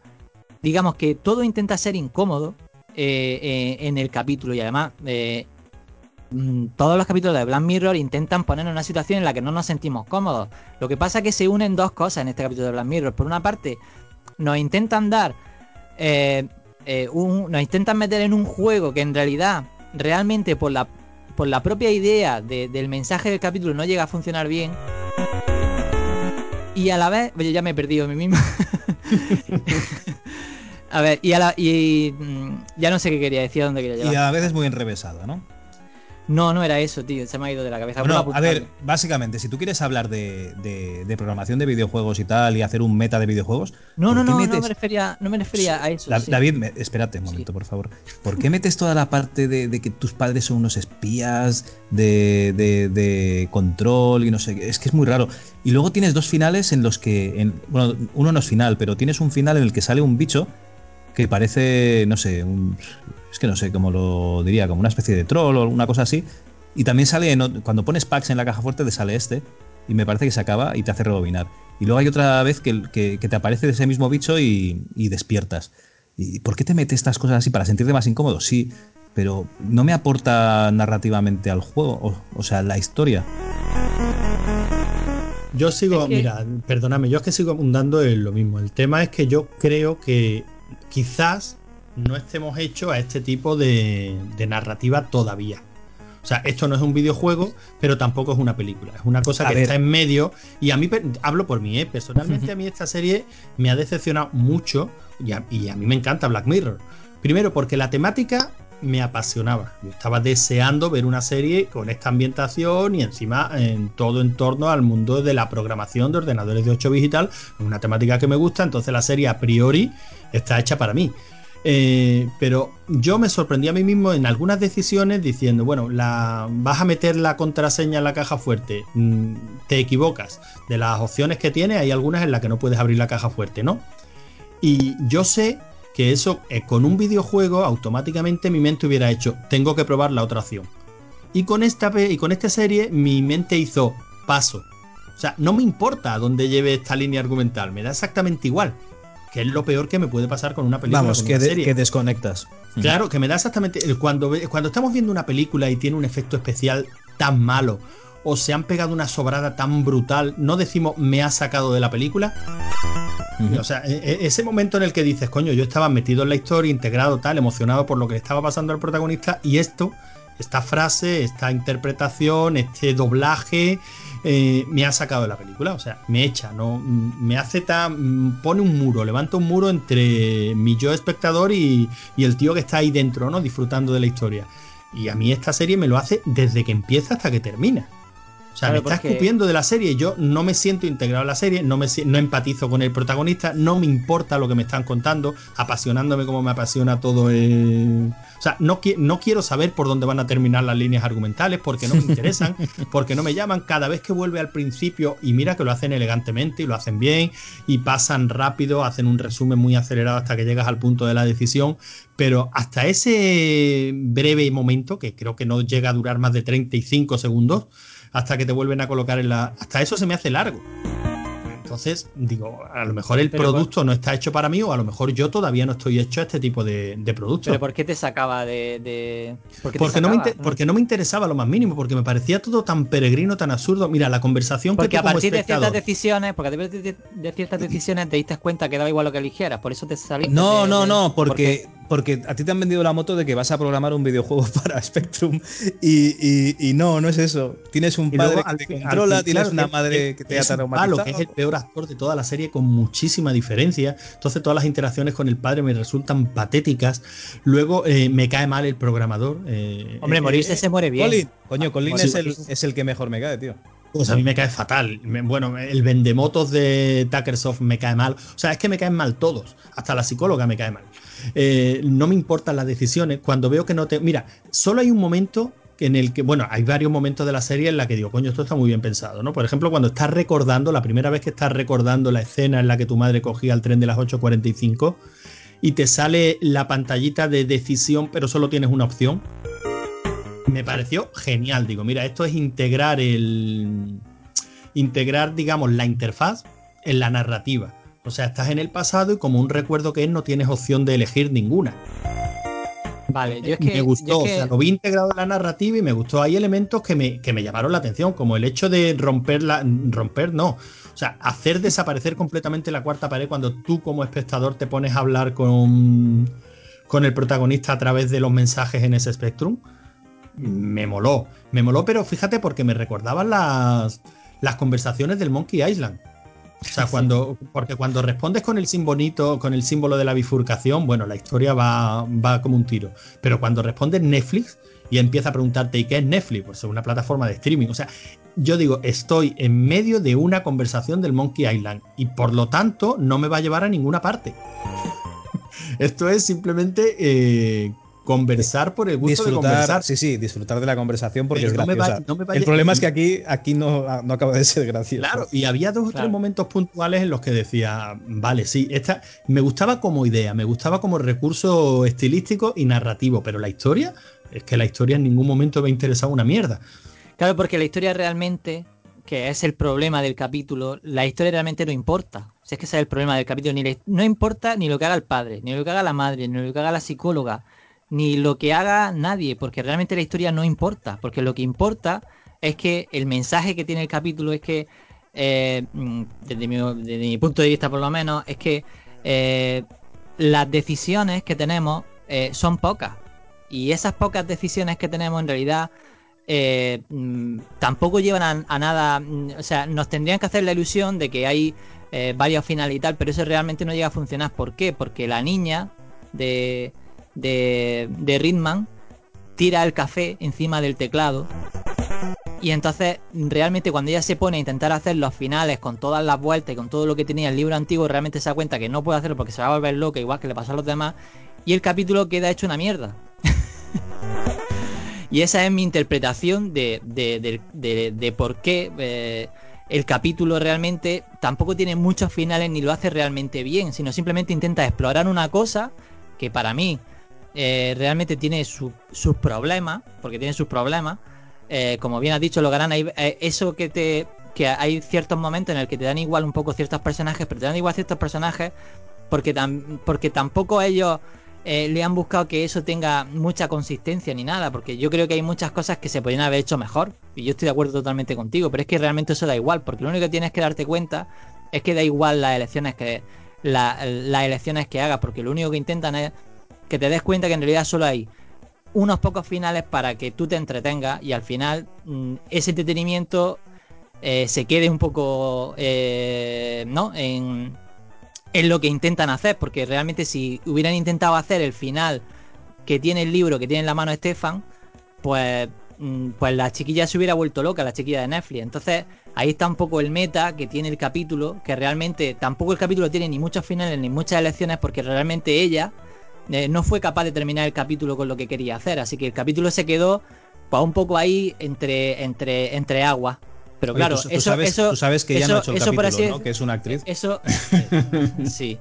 O sea, Eh, ah, vale, pero, vale. pero eso sí, digamos, es.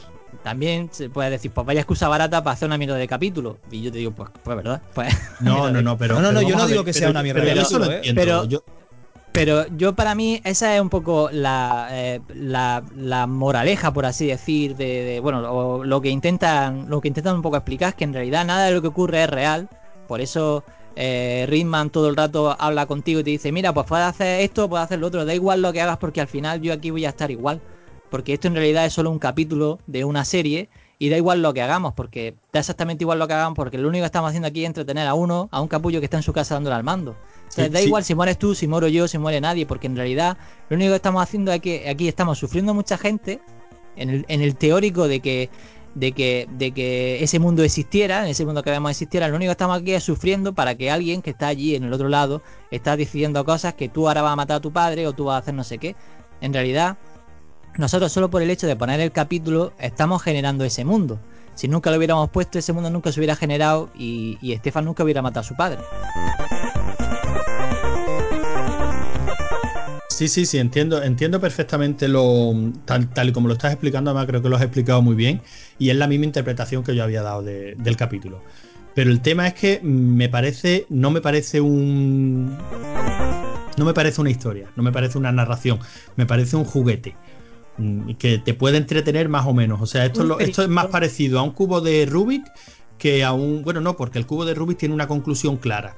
Esto es lo, lo más parecido a uno de estos llaveros que hay, que tiene por una parte escrito para entretener a un idiota a darle la vuelta y por la otra parte tiene escrito para entretener a un idiota a darle la vuelta. Efectivamente, no puedo estar más de acuerdo contigo. Eso Y entonces- es.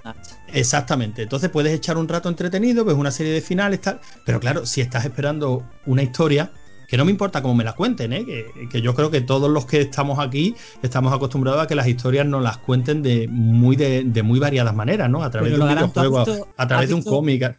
¿Has visto otros capítulos de, de Black Mirror? Sí, ¿no? Muchos, sí, sí. Vale, vale. Y sabes que todos los capítulos lo que intentan es ponernos en la cara algo. eh, o sea, nos intenta poner en la cara algo, algo que podría ser un futuro, o es el futuro ahora, o se llevan al extremo algún tipo de, de, de paranoia. De, Sí, de- pero- de que si pero- llevan al extremo, por ejemplo, las redes sociales, pues de pronto cualquiera te da like, y si te quitan del like, eres Sí, una pero, pero, palos, conta- ¿no? pero contándonos una historia.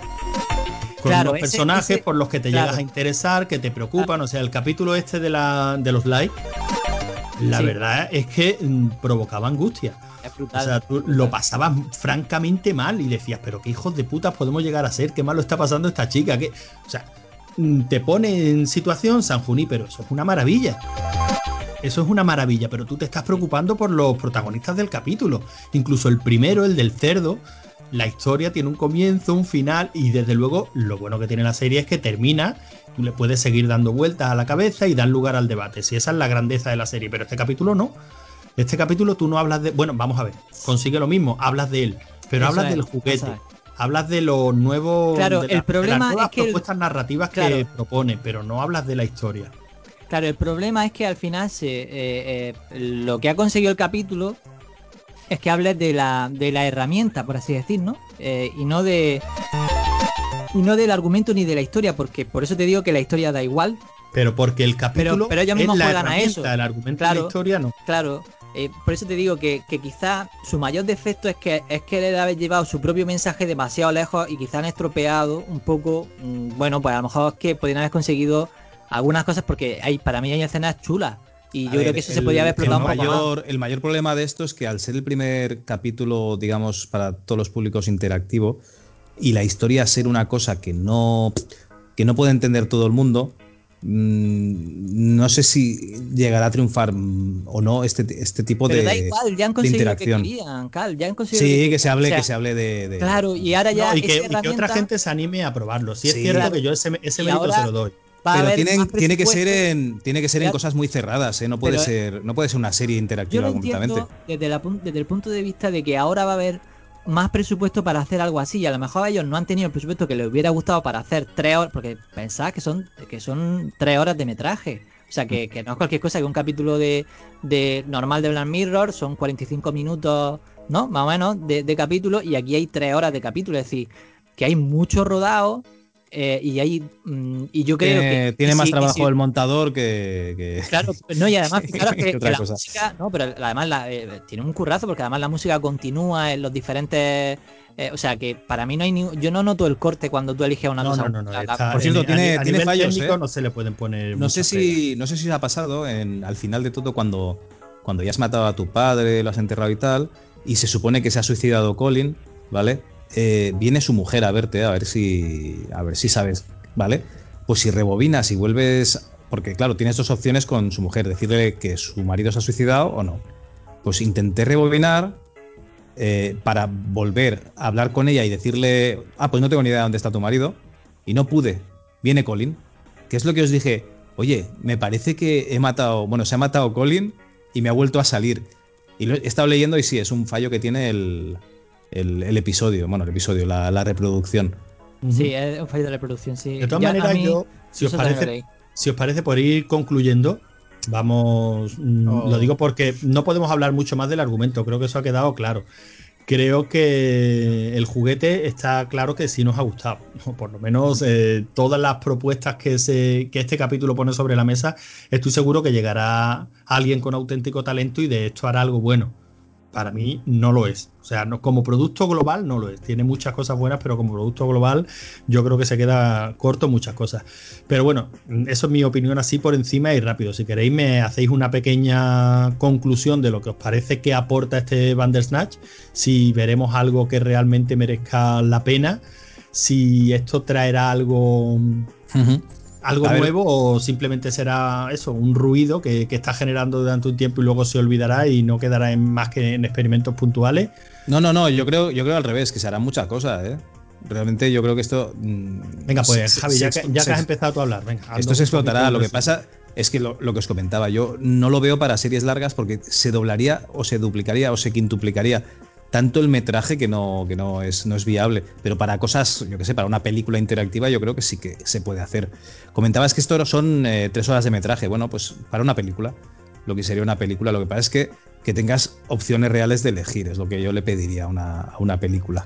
Claro, ¿vale? pero Como experimento, presupuesto. Que no sé qué digo, presupuesto tiene ni me importa, David. Ya, pero- ya pero no, me que empieces, no, me, no me empieces como la gente que dice que los juegos de PSX son esos porque la gente no tiene puta de licencia. No lo sé, tío.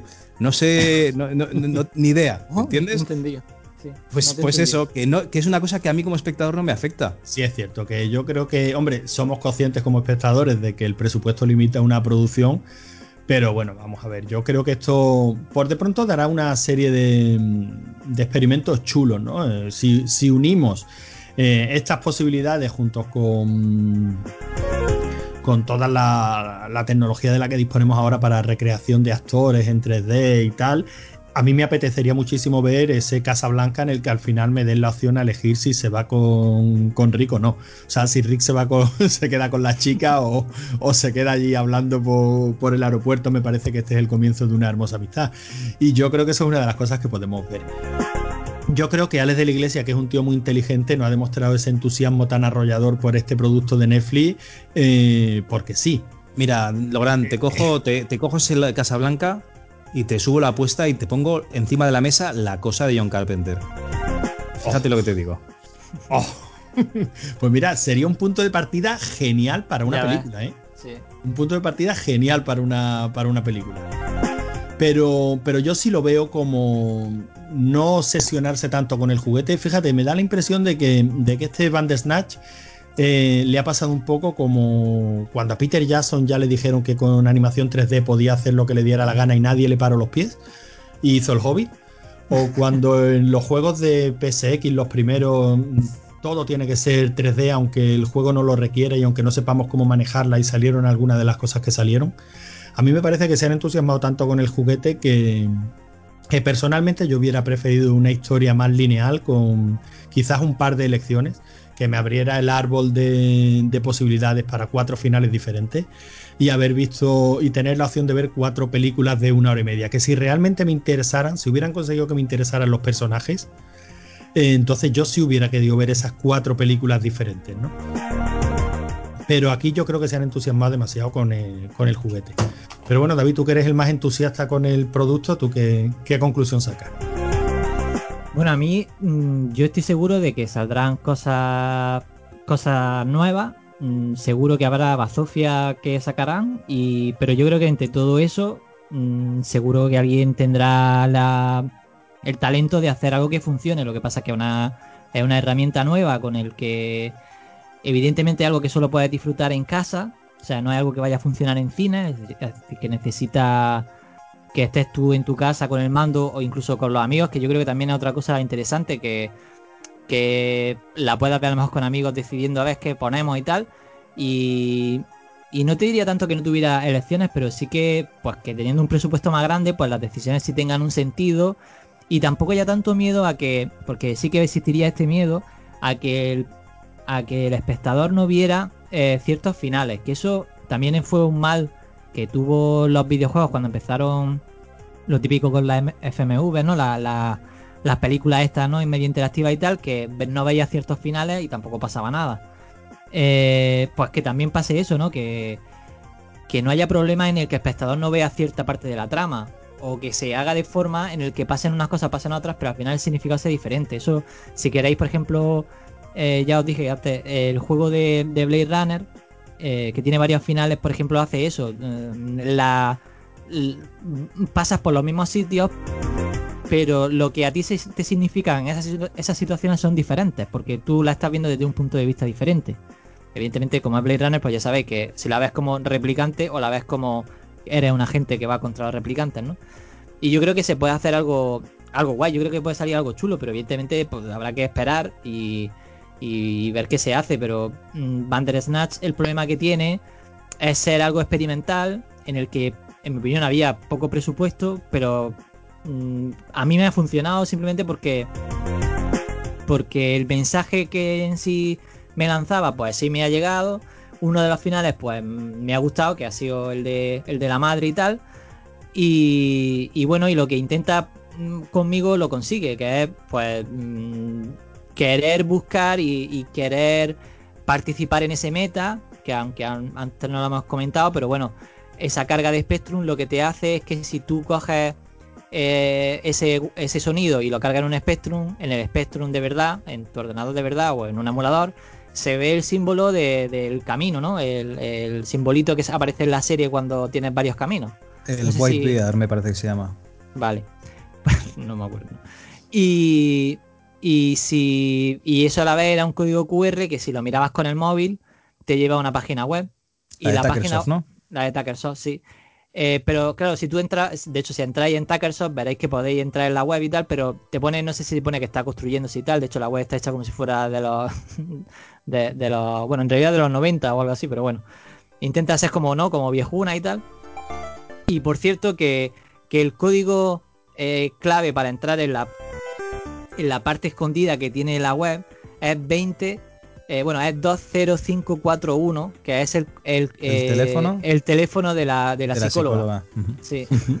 No, está Y- claro que, que la serie tiene un montón de detallitos y que han cuidado el Y detalle. yo creo que además, yo creo que además de, de otra cosa que tiene interesante esto, que no sé si os dais cuenta, es que Netflix ahora mismo tiene eh, un árbol de todas las elecciones que hemos hecho.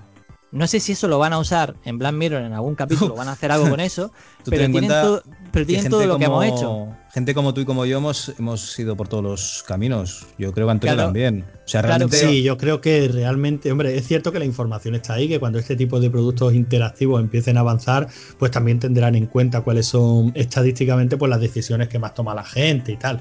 Evidentemente todo ese análisis, no eso de Big Data que lo llaman ahora, pues también Pero estará ahí bueno- y nos quedarán cosas muy bueno interesantes será que a ver. lo mejor los, los primeros caminos que tomemos, es decir, qué elecciones son las primeras que hemos hecho, a lo mejor, porque luego está claro que vuelve a rejugar para ver más finales y a lo mejor esa información no es tan válida, pero la primera, los primeros caminos que hemos tomado, quizás esa información sí que es interesante, es decir, que no sé si Black Mirror va a coger esa información para hacer algo, quiero decir, a lo mejor hay Seguro un sí, meta, David. a lo Te mejor hay un más, meta, eh, a lo mejor hay un seguro meta del meta, o sea, ¿entiendes? Sí, sí, o sea, a lo mejor exacto. hacen el meta del meta, o sea. Te digo más, estoy seguro de que veremos capítulos que solo aparecen eh, a gente que tomó primero la pri- tal decisión en tal en tal otro capítulo, eh, series que se entremezclan entre ellas, o sea, todo esto y, y volverá a generar el mismo debate, ¿no? Porque no nos pillará de nuevo, ¿no? O sea, ya, de- yo- ya en el mundillo del videojuego, incluso en el Metal Gear, se tenía en cuenta cuáles eran lo- los juegos que mm,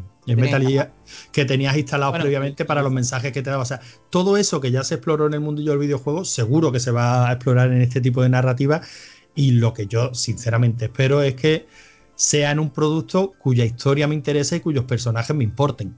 Mira, yo voy a aportar más. Yo creo que de- eh, desgraciadamente Uwe Boll ya se ha retirado, pero es la persona idónea que siempre ha querido juntar el mundo de- cinematográfico con el mundo de los videojuegos y yo creo que es la persona idónea para llevar a cabo este tipo de proyectos. Uwe, regresa, por favor. Bueno, pues yo si, quiero si decir os parece. una, una última cosa que como, que como desarrollador de videojuegos, eh, lo que intentas cuando desarrollas un videojuego un poco es lo que intenta hacer el propio desarrollador de, o sea, el propio chico que aparece en el capítulo. Tú lo que intentas hacer que el juego parezca en el que el jugador toma decisiones y tu, y tu labor como desarrollador es que ese teatrillo que tú le pones delante a los ojos del espectador funcione y se crea que tú en realidad, que él en realidad está, está tomando decisiones cuando en realidad mm, casi no está tomando ninguna decisión porque todos los finales llevan al mismo sitio, pero él cree que sí que de verdad está tomando unas decisiones y sí que de verdad está cambiando algo, está haciendo algo por ese mundo que en realidad está todo ya preplaneado, eh, como se dice en el, en el mundillo. Y, y, mm, pues eso, yo solo, solo os digo que si un juego que os puedo recomendar, que la verdad no está muy basado, pero a mí me lo recordó mucho cuando estuve jugando, cuando estuve, bueno, jugando viendo el capítulo, eh, es Paper Please. Y si podéis jugarlo, Paper Please es el mejor exponente que se puede hablar sobre esto, que es un juego en el que te intentan poner un teatrillo delante tuya, en el que se supone que tú estás tomando unas decisiones y al final eh, realmente hay poco, hay poca decisión, pero el, pero el creador lo hace tan bien que de verdad tú crees que estás tomando unas decisiones. Bueno, pues como de decisiones va, va la cosa, eh, yo creo que nosotros ahora tenemos que decidir terminar este capítulo y dejar en manos de nuestros queridos oyentes la, la decisión de, bueno, si nos dan un like, si es que les ha gustado, si nos recomiendan a sus amigos, que, que es lo que más ilusión nos hace a, nosotros. Y poco más, este ha sido nuestro capítulo de Bandersnatch, este ha sido el programa que le hemos dedicado a esta serie tan rompedora o no, según a le, según a quien le pregunté, y este ha sido nuestro arranque de año. Esperamos que, que sigáis estando ahí en lo que, en lo que queda de año y al otro y al otro y al otro, porque hemos estado, hemos venido aquí para estar mucho tiempo dando, dando la lata. Ahora, si os parece, decimos adiós con la manita, adiós Javi, Hasta la vista. adiós David. Chao. Pues nada, chicos, esto ha sido rigor y criterio. Si desea continuar oyendo el debate, sacrifique a un unicornio y beba su sangre. Si, por el contrario, Desea antes escuchar la opinión de Maese, continúe a la escucha. Usted ha decidido. Hola, buenas, aquí Maese Tribu dando su pequeña opinión sobre Bandersnatch, eh, la obra que han analizado mis compañeros y a la que no puedo asistir a la grabación. Y me he quedado con ganas de dar un par de pinceladas o mi pequeña opinión sobre la obra en cuestión que ha levantado tantísimas expectativas y tantísimas debates en Twitter y tal. Y bueno, yo decir que no me sumo a la corriente de lo que lo considera la nueva venida de Jesucristo, la verdad. Me parece una obrita menor, eh, digamos que lo que es la narrativa, lo que es el modo de hacerlo, la interacción con el espectador, todo lo que se está hablando de las nuevas tecnologías, el uso que se le da al mando, la conexión, si realmente es una película, es un videojuego, es una serie, es ficción interactiva al fin y al cabo, pues yo primero no considero que sea tan novedoso, como ya habrán dicho algunos de mis compañeros, porque hay más o menos sus opiniones.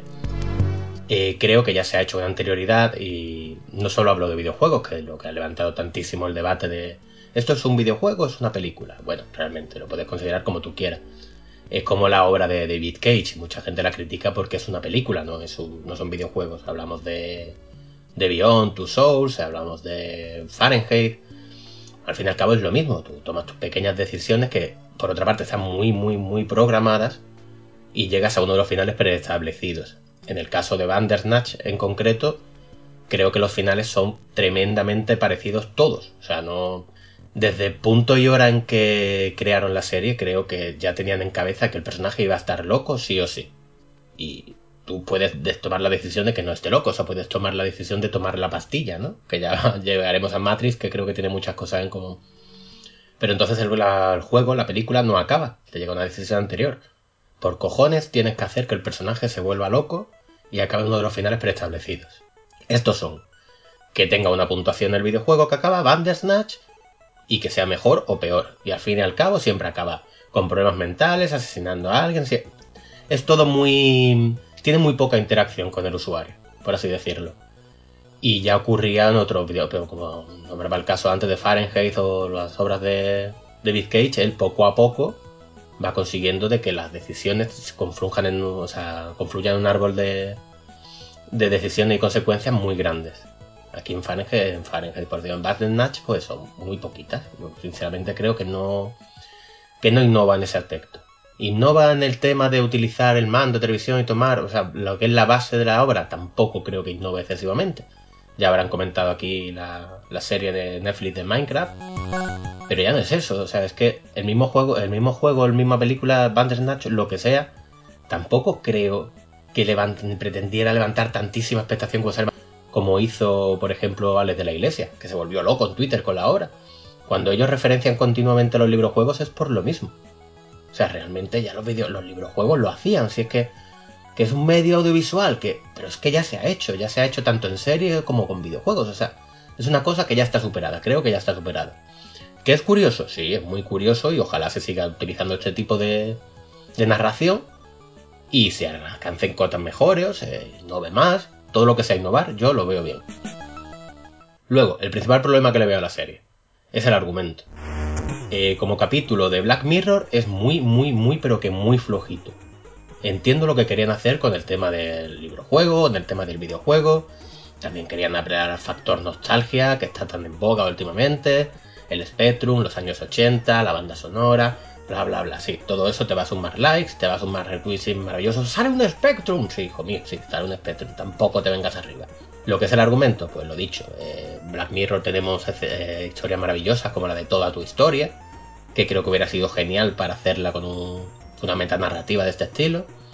Tenemos la típica del himno nacional, tenemos muchísimas, San Junípero, que por cierto tiene un pequeño homenaje aquí en la serie, sale el hospital psiquiátrico de San Junípero de aquel episodio tan famoso. Pero la historia en sí, la historia en sí es una cosa mil veces vista, que no aporta nada y que realmente yo no entiendo por qué ha levantado tanta polvareda.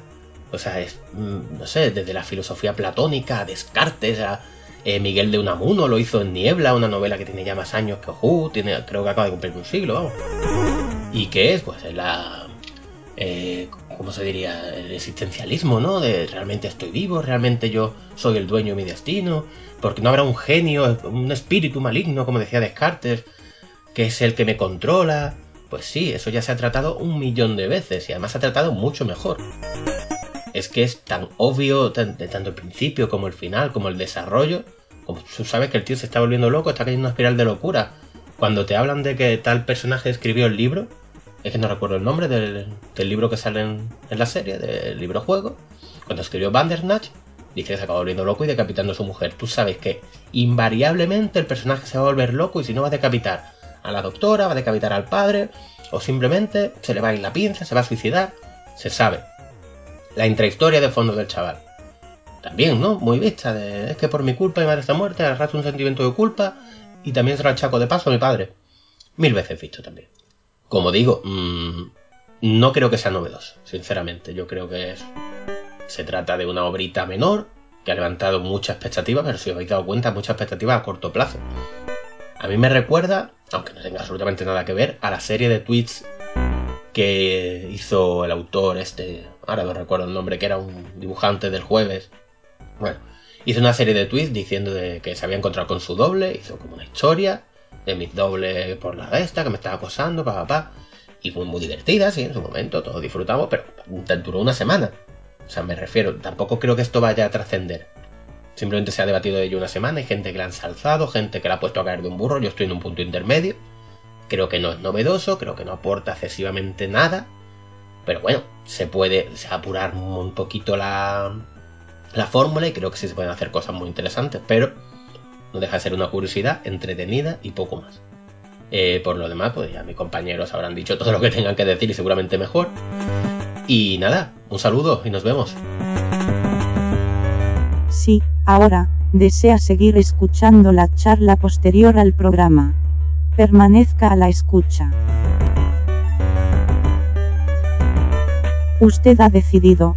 Me gustaba que me gustó que hemos hablado de, de no solo del rollo de si es rompedora o que esto es la repanocha y tal, sino, sino dejar eso un poco de lado, que para mí eso me parece la salsa rosa asquerosa esa. Y en realidad lo interesante que tiene el capítulo es un poco la reflexión, si es que alguno la reflexiona, que vosotros la verdad es que Calma has dicho que tú no la habías visto y tal. ¿El qué? Eh, ¿Perdona? de, de la reflexión digo de que, de que en realidad nosotros somos los que decidimos Sí, eh, hombre, pero si eso ya te matamos lo, y todo eso. Ya, ya, por eso digo te lo que, está diciendo que- al final. Claro, Claro, cuando, digo cuando vas cuando vas a, mm, a Pero la desmentir a gente tu se padre dice dice ¿en serio me vas a hacer esto? Claro, eso es. En realidad es- somos nosotros los que. De hecho, se me olvidó decir, bueno, da igual, la referencia pero- que tiene también a, a- al Monkey. No, no, no, no, a- no, pero si el meta, Tentacle. el meta, el meta es que los guionistas del capítulo es- están tocando tu mando, Claro. porque son los que te dan las opciones a ti, ¿me entiendes? Sí, pero de, de todas maneras, eh, ya digo, a mí me ha resultado. Lo que pasa, hombre, sí, oye, os veo con ganas de hablar. ¿Seguimos o qué? No, no, no. Yo lo que haría, yo lo que haría es Manu y Gaby y Rico, no sé si, si yo, les he, yo les he dicho que me manden un, un audio y ya los intercalamos. Sí, no sé si quedará bien porque me, me- me he trabado pensando los las canciones, porque estaba buscando una canción que nadie quisiese escuchar, ¿vale? Eh, si, si te hace falta lo vuelvo a grabar y te lo paso. No, ¿vale? no, no, eso yo te, yo te arreglo. O sea, no ha quedado, no ha quedado mal. Vale, vale. Vamos, de- si lo necesito, lo pido, ¿vale? Lo quiero editar este fin de para publicar Pues sí, lunes. que te eh, caña y que te pasen algo. No, Claro. sí, yo a mi, mi hermano seguro. A ese lo puedo obligar. Gaby va por libre. Pero bueno, que si nos pasan algo, chulo. Y, que, no hombre, somos, que no somos Lode, tío, que no tenemos aquí un dossier para donde nos hemos apuntado las cosas para el programa, tú tranqui. No, Vamos, o sea, tú tranqui, David, que yo creo que, que más largo yo tampoco no. No, yo creo que también está bien, no sé. Yo No, creo que más o menos hablamos, chulo. hemos hablado de todo y ya está. Claro, date cuenta que es que la historia no da para. mm, no, te lo digo en serio, es que la historia Sí, no da. sí. o sea, es que la historia Claro, pero es el principal problema que tiene la historia, que con el juego ese de que en realidad ella nunca termina la historia de. No, nunca termina la historia de Netflix, pues se queda, bueno, pues eso lo usa un poco de excusa para decir, bueno, como no hemos terminado la pero- historia, pues Ya, se queda pero te poco- meten, te meten los aliens esos, te meten los ojos raros del Colin. Bueno, si has tomado drogas, vale, eso, eso Claro. hasta ahí se entiende. El viaje temporal por el espejo, que si no, bueno, te lo Pero tiene que igual, el Colin primero. Claro, Te meten que estás en un plató, te meten eh, Porque en realidad todo da igual, porque en realidad es todo. Pues eso, como todo da igual, pues a mí también me da igual. Pero el Claro, ese es el pro- problema, ese es el el problema, el David, que cuando juegas a que todo da igual, si eso se extiende a que te den igual los personajes y lo que te están Claro. contando, Ahí está. ahí chicos. No sé sea, si lo, te- no sé si es lo lo veis, pero una película, en una película de acción, en una película de acción puedes estar sufriendo por si el personaje conseguirá Muere, hacer o no hacer algo. Pero una película de humor, tú ya sabes que no va a pasar nada, entonces pues ya te cuesta más. en- a ver si me entiendes. O sea, Aquí- es que, es que yo creo que el pasotismo y la dejadez del programador de Colin se extiende al espectador. O sea, que, porque claro. la actitud del Colin es, es que da igual. Pues, y pues Pero a vale, mí- pues- a pues mí me da me igual, mola. pero si me da, me da tanto igual que, que Claro, paso eso no de saber cuáles hasta son que- los otros finales. Eso no te ocurre hasta que no lo has hecho muchas veces. Quiero decir, a mí antes de todo eso, No, no, pero no te eh, creas, me, yo me no, pasó le- lo yo del no final de la yo no le he madre tanta vuelta, ¿eh? ¿No? ¿No le has dado tanta vuelta? Yo sí. Que va, yo la vi en dos, tres, yo, en dos horas, dos horas y media habré echado yo. Pues igual que yo, igual que yo. Yo la puse como a la. Pues yo no le he dado tantas vueltas, o me tengo la sensación de no haberle dado tantas vueltas, de haber visto muchas veces lo mismo. Y digo, mira, pero ¿qué me estás contando? ¿Qué? Pero en fin, el caso, ya digo, yo como, como juguete lo veo curioso. Y me gustaría que hiciera, pero que hicieran cosas más sencillas. O sea, yo me imagino un Más Alex de la a mí me iglesia gustaría más cogiendo. compleja. Me gustaría todavía más complejo. No, a mí me gusta ¿Tú el qué bar. quieres? Lo- los cronocrímenes y todas estas cosas. ¿no? Claro, tío, algo así. Pero bueno, no tiene por qué. A ver, no tiene por qué se- seguir con a el mí me meta. molaría, No, pero a mí me molaría, por ejemplo, a mí me molaría, por ejemplo, la cosa. Que si entras en una Sí, habitación, algo te así. conviertas en, te conviertas algo en la cosa y sigas siendo la cosa el resto de la película. por A ejemplo. vosotros No, o, o jugar, con la propia, todo. pa- jugar con la propia paranoia de la cosa, de no saber quién es el bueno, quién es el malo. A Y que según. No, no, no, si no lo sabrías, pero en alguno de los momentos tú serías el malo. a vosotros Claro, no, no. Y según alguna decisión, el malo sería uno u otro. Pero claro, que estuviera bien, bien organizado. O sea, si has dejado a un tío solo en una habitación, es posible que en 40 minutos después ese tío sea el malo. Pero si tú has estado con él en cada momento, difícilmente ese va a poder ser malo. O sea, jugar de esa manera. Pero si te das cuenta, estamos pensando a nivel videojuego ya. Claro, eso es. No sé, es una cosa curiosa. Yo creo que esto es algo que está en medio y, y bueno, habrá que ver qué, habrá que ver qué sale. La cuestión es que si te vas demasiado al videojuego, ya está mal. Y si te vas demasiado, como tú decías, que simplemente te presentara toda historia donde- donde un momento tienes como una ramificación, como lo que has dicho de Casa Blanca y tal, que espero que no hagan eso, cambiar el final a la película, que, que no hace falta por qué tocarla. Eh, mm, yo creo que, que te, que te pierdas un poco. Yo creo que, claro, ahí está el problema. ¿Cuál es el equilibrio en el que no Pero te bueno, aburres? tú coge, con tú la- coge, gla- tú coge Y Gladiator, ahí, ¿vale? está, Por y ahí ejemplo. está un poco el rollo. No, ya a mí la de las películas de miedo que has dicho tú, Cal, me encanta. Por ejemplo, una película de, de miedo, hacer una película de miedo en el que tú, o incluso una de misterio, como el Cluedo que ha dicho antes Logarán, el Cluedo en el que tú investigas tal no sé qué y vas desgranando con las conversaciones con cada uno y al Eso final no lo veo, no lo veo porque sería exactamente lo mismo que Bandersnatch. ¿Vale? No, yo veo más, eh, digamos, una línea de acción independiente, que realmente para eso tomas decisiones. Pero bueno, lo- no me habéis cogido el guante y cuando yo lo he dicho, lo he dicho muy convencido. O sea, ¿realmente a vosotros os sentáis con la misma actitud delante de la tele para jugar que para ver? No, pero por ejemplo, espérate. Es ¿eh? que yo siempre me en, lo Gladi- digo, en Gladiator, en Gladiator hay dos películas. Cuando tú, digamos, eh, no aceptas ser emperador y cuando tú aceptas ser emperador, por ejemplo. Son dos películas completamente diferentes. Claro, pero ahí estás haciendo dos películas diferentes y en realidad son dos historias diferentes. Bueno, claro, pero, yo- es que pero- son dos historias diferentes eso- en la que tú has elegido una rama u otra, ¿me entiendes? pero vuelvo a lo mismo, es que si yo estoy en ese. Si fuese en esa Bandersnatch, actitud- tú eliges ser emperador, pero luego eh, llegaría próximo y te Pero metería. a mí eso que me está contando Javi, si yo me siento delante de la tele en actitud contemplativa, me vale. Porque en un momento dado decido qué película quiero seguir viendo. Eso es. Pero no me requiere, pero no me pide más nivel de esfuerzo. O sea. ¿por qué no han funcionado? Porque no han funcionado. Cosas como los PlayStation Move, el Kinect o incluso los mandos de la Wii. Porque el que se sienta a jugar un Wii no han videojuego, vamos a ver, los pues- mandos de la Pues yo los me paso unos veranos pegando, pegando machetazos con el, Sí, con pero tú, mando no, de la Wii. pero tú no eres normal. Los mandos de la, los mandos de la Wii han funcionado, eh, ha sido lo que más ha funcionado de todo esto, pero en un contexto muy claro, ¿no? Reuniones familiares, juegos para niños, juegos infantiles, pero ¿qué ha dicho de toda la vida de Dios el gamer, el jugón de la Wii? Que era una consola para niños. Y siempre salía el que decía, no, pero tiene el juego, tiene el juego tal o tiene el juego cual. La realidad virtual yo no creo que vaya a, a despegar nunca radicalmente. ¿Por qué? Porque te requiere un esfuerzo mm, diferente al que tú estás dispuesto a asumir como jugador. O sea, funcionará en otras generaciones, pero no en la nuestra. Porque En nosotros nuestra, estamos... en la nuestra quizás es difícil que funcione aparte de ser un experimento y cuatro juegos y Efe- tal. Pero en el futuro de que sea ponerte unas gafas simplemente que Sí, te las sí pongas va a y ya está. Claro, no, sean, no sean ni gafas, será un chip que te meterás en la cabeza conectado y ya está. Eso es, Claro, eso pero cuando sea un chip que te metas en la cabeza conectado, todavía puede funcionar. Pero mientras siga siendo, mientras te suponga el- la invasión de tu espacio físico, de tirar cables por medio, de tener que moverte, cuando tú te sientas a jugar a un videojuego, o sea, para mí el nivel de implicación y de esfuerzo está ver una película una serie, que me tiro en el sofá y a lo que me mando, echen, y a lo que me echen, eh, coger un mando y bueno, muevo los pulgares y a lo mejor ponerme a leer que me requiere un esfuerzo, ¿no? Un esfuerzo más porque la lectura siempre te produce un. siempre requiere más, más esfuerzo, más implicación intelectual. Pero ahora te digo una cosa, tampoco es un problema. Puede haber gente que le guste este tipo de interacción visual y puede haber otra gente, pues mira, yo es que prefiero ver una película que ponerme ahí a elegir cosas. Yo estoy para estar tumbado. Y eso sería, pues a lo mejor un entretenimiento que a lo mejor no es de nuestra generación o como quieras verlo, pero puede ser un entreten- un entretenimiento igual que, que- que otro cualquiera, solo Sí, que a uno nos gusta más lo uno. Yo no, yo no tengo tiempo para tumbarme, bueno, no tengo tiempo ni, ni me deja mi mujer sentarme en la cama para ponerme a leer. Entonces no puedo leer, a no ser que, me- que lo haga o en el bate o sentado en el sofá, pero cuando estoy sentado en el sofá prefiero hacer otras cosas. Entonces, a mí, por ejemplo, me cuesta mucho leer algo.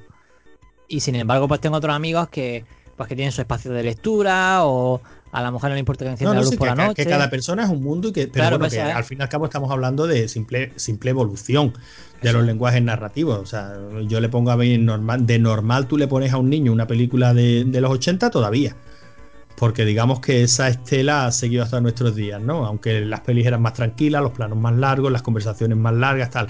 Pero tú le pones a un chaval una película de los 40, 50 y 60, tú mismo la ves hoy día y te parece lenta. Todas Sí. absolutamente todas, porque eh, nos han cambiado el lenguaje visual y estamos acostumbrados a una narrativa muchísimo más ágil. Y esto no deja de, no de- no deja de ser otra narrativa diferente, ¿no? No lo sé, ya veremos lo que sale de, de todo esto. Yo espero que salgan productos de verdad. Bueno, a mí me hubiera encantado que esto me interesara, pero es que no me ha interesado. ¿eh? A mí sí, a ver, yo no sé por qué tú te has, te has salido tanto de... No lo sé, oye, que a tan lo- malo. Que a lo mejor es el día. ¿eh? A mí es verdad, que, es, verdad que el, es verdad que el padre es el, el- el peor de, de todas. Creo, yo creo que el menos implicado, pero claro, como el padre tiene que estar ahí mohino porque la mujer la perdió y él ha tenido que ser un mierda eh, eh, cuidando a su hijo, lo que sea que quieran contar con esa actitud que tiene el padre. eh, vale, pero claro, como es, yo creo que es el que, el que menos nos llega, porque en realidad no lo ven ni como un agente secreto, ni como nada de eso, que eso no te lo crees ni de coña, pero bueno.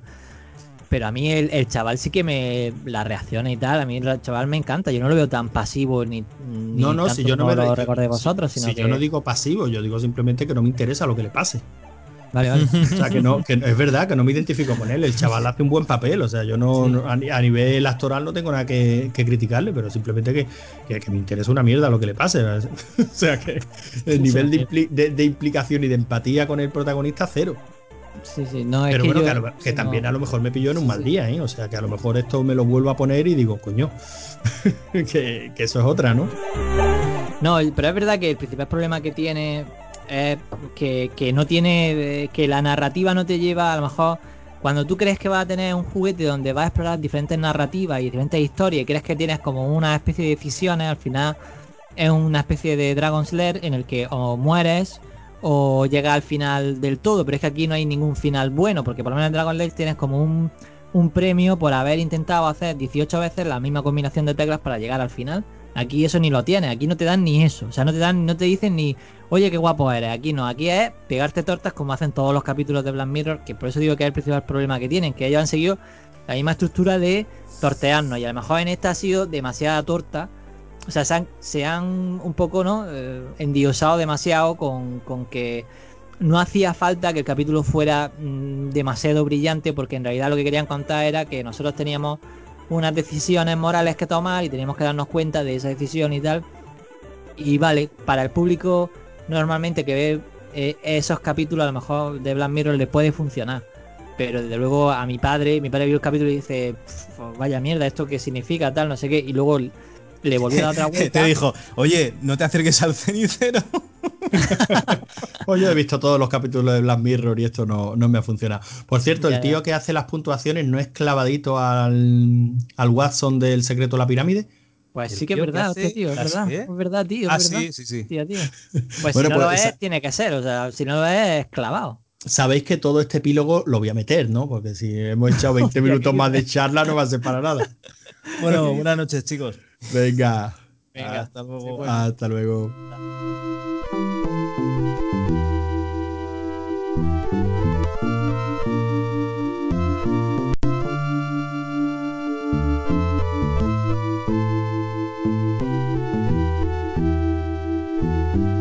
Y eso es todo.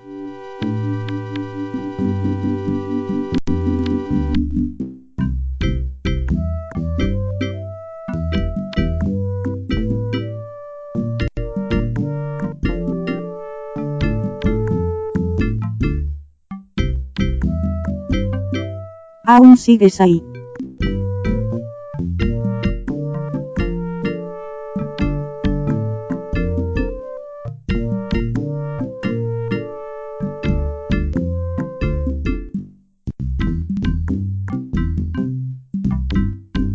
¿No tienes nada mejor que hacer?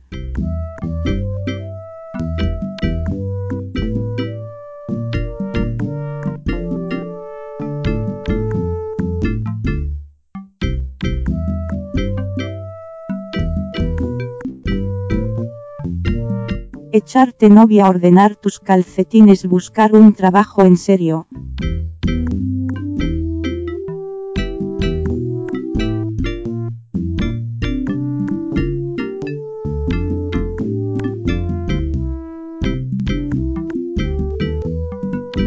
Déjalo ya, apaga el reproductor y vete a la cama.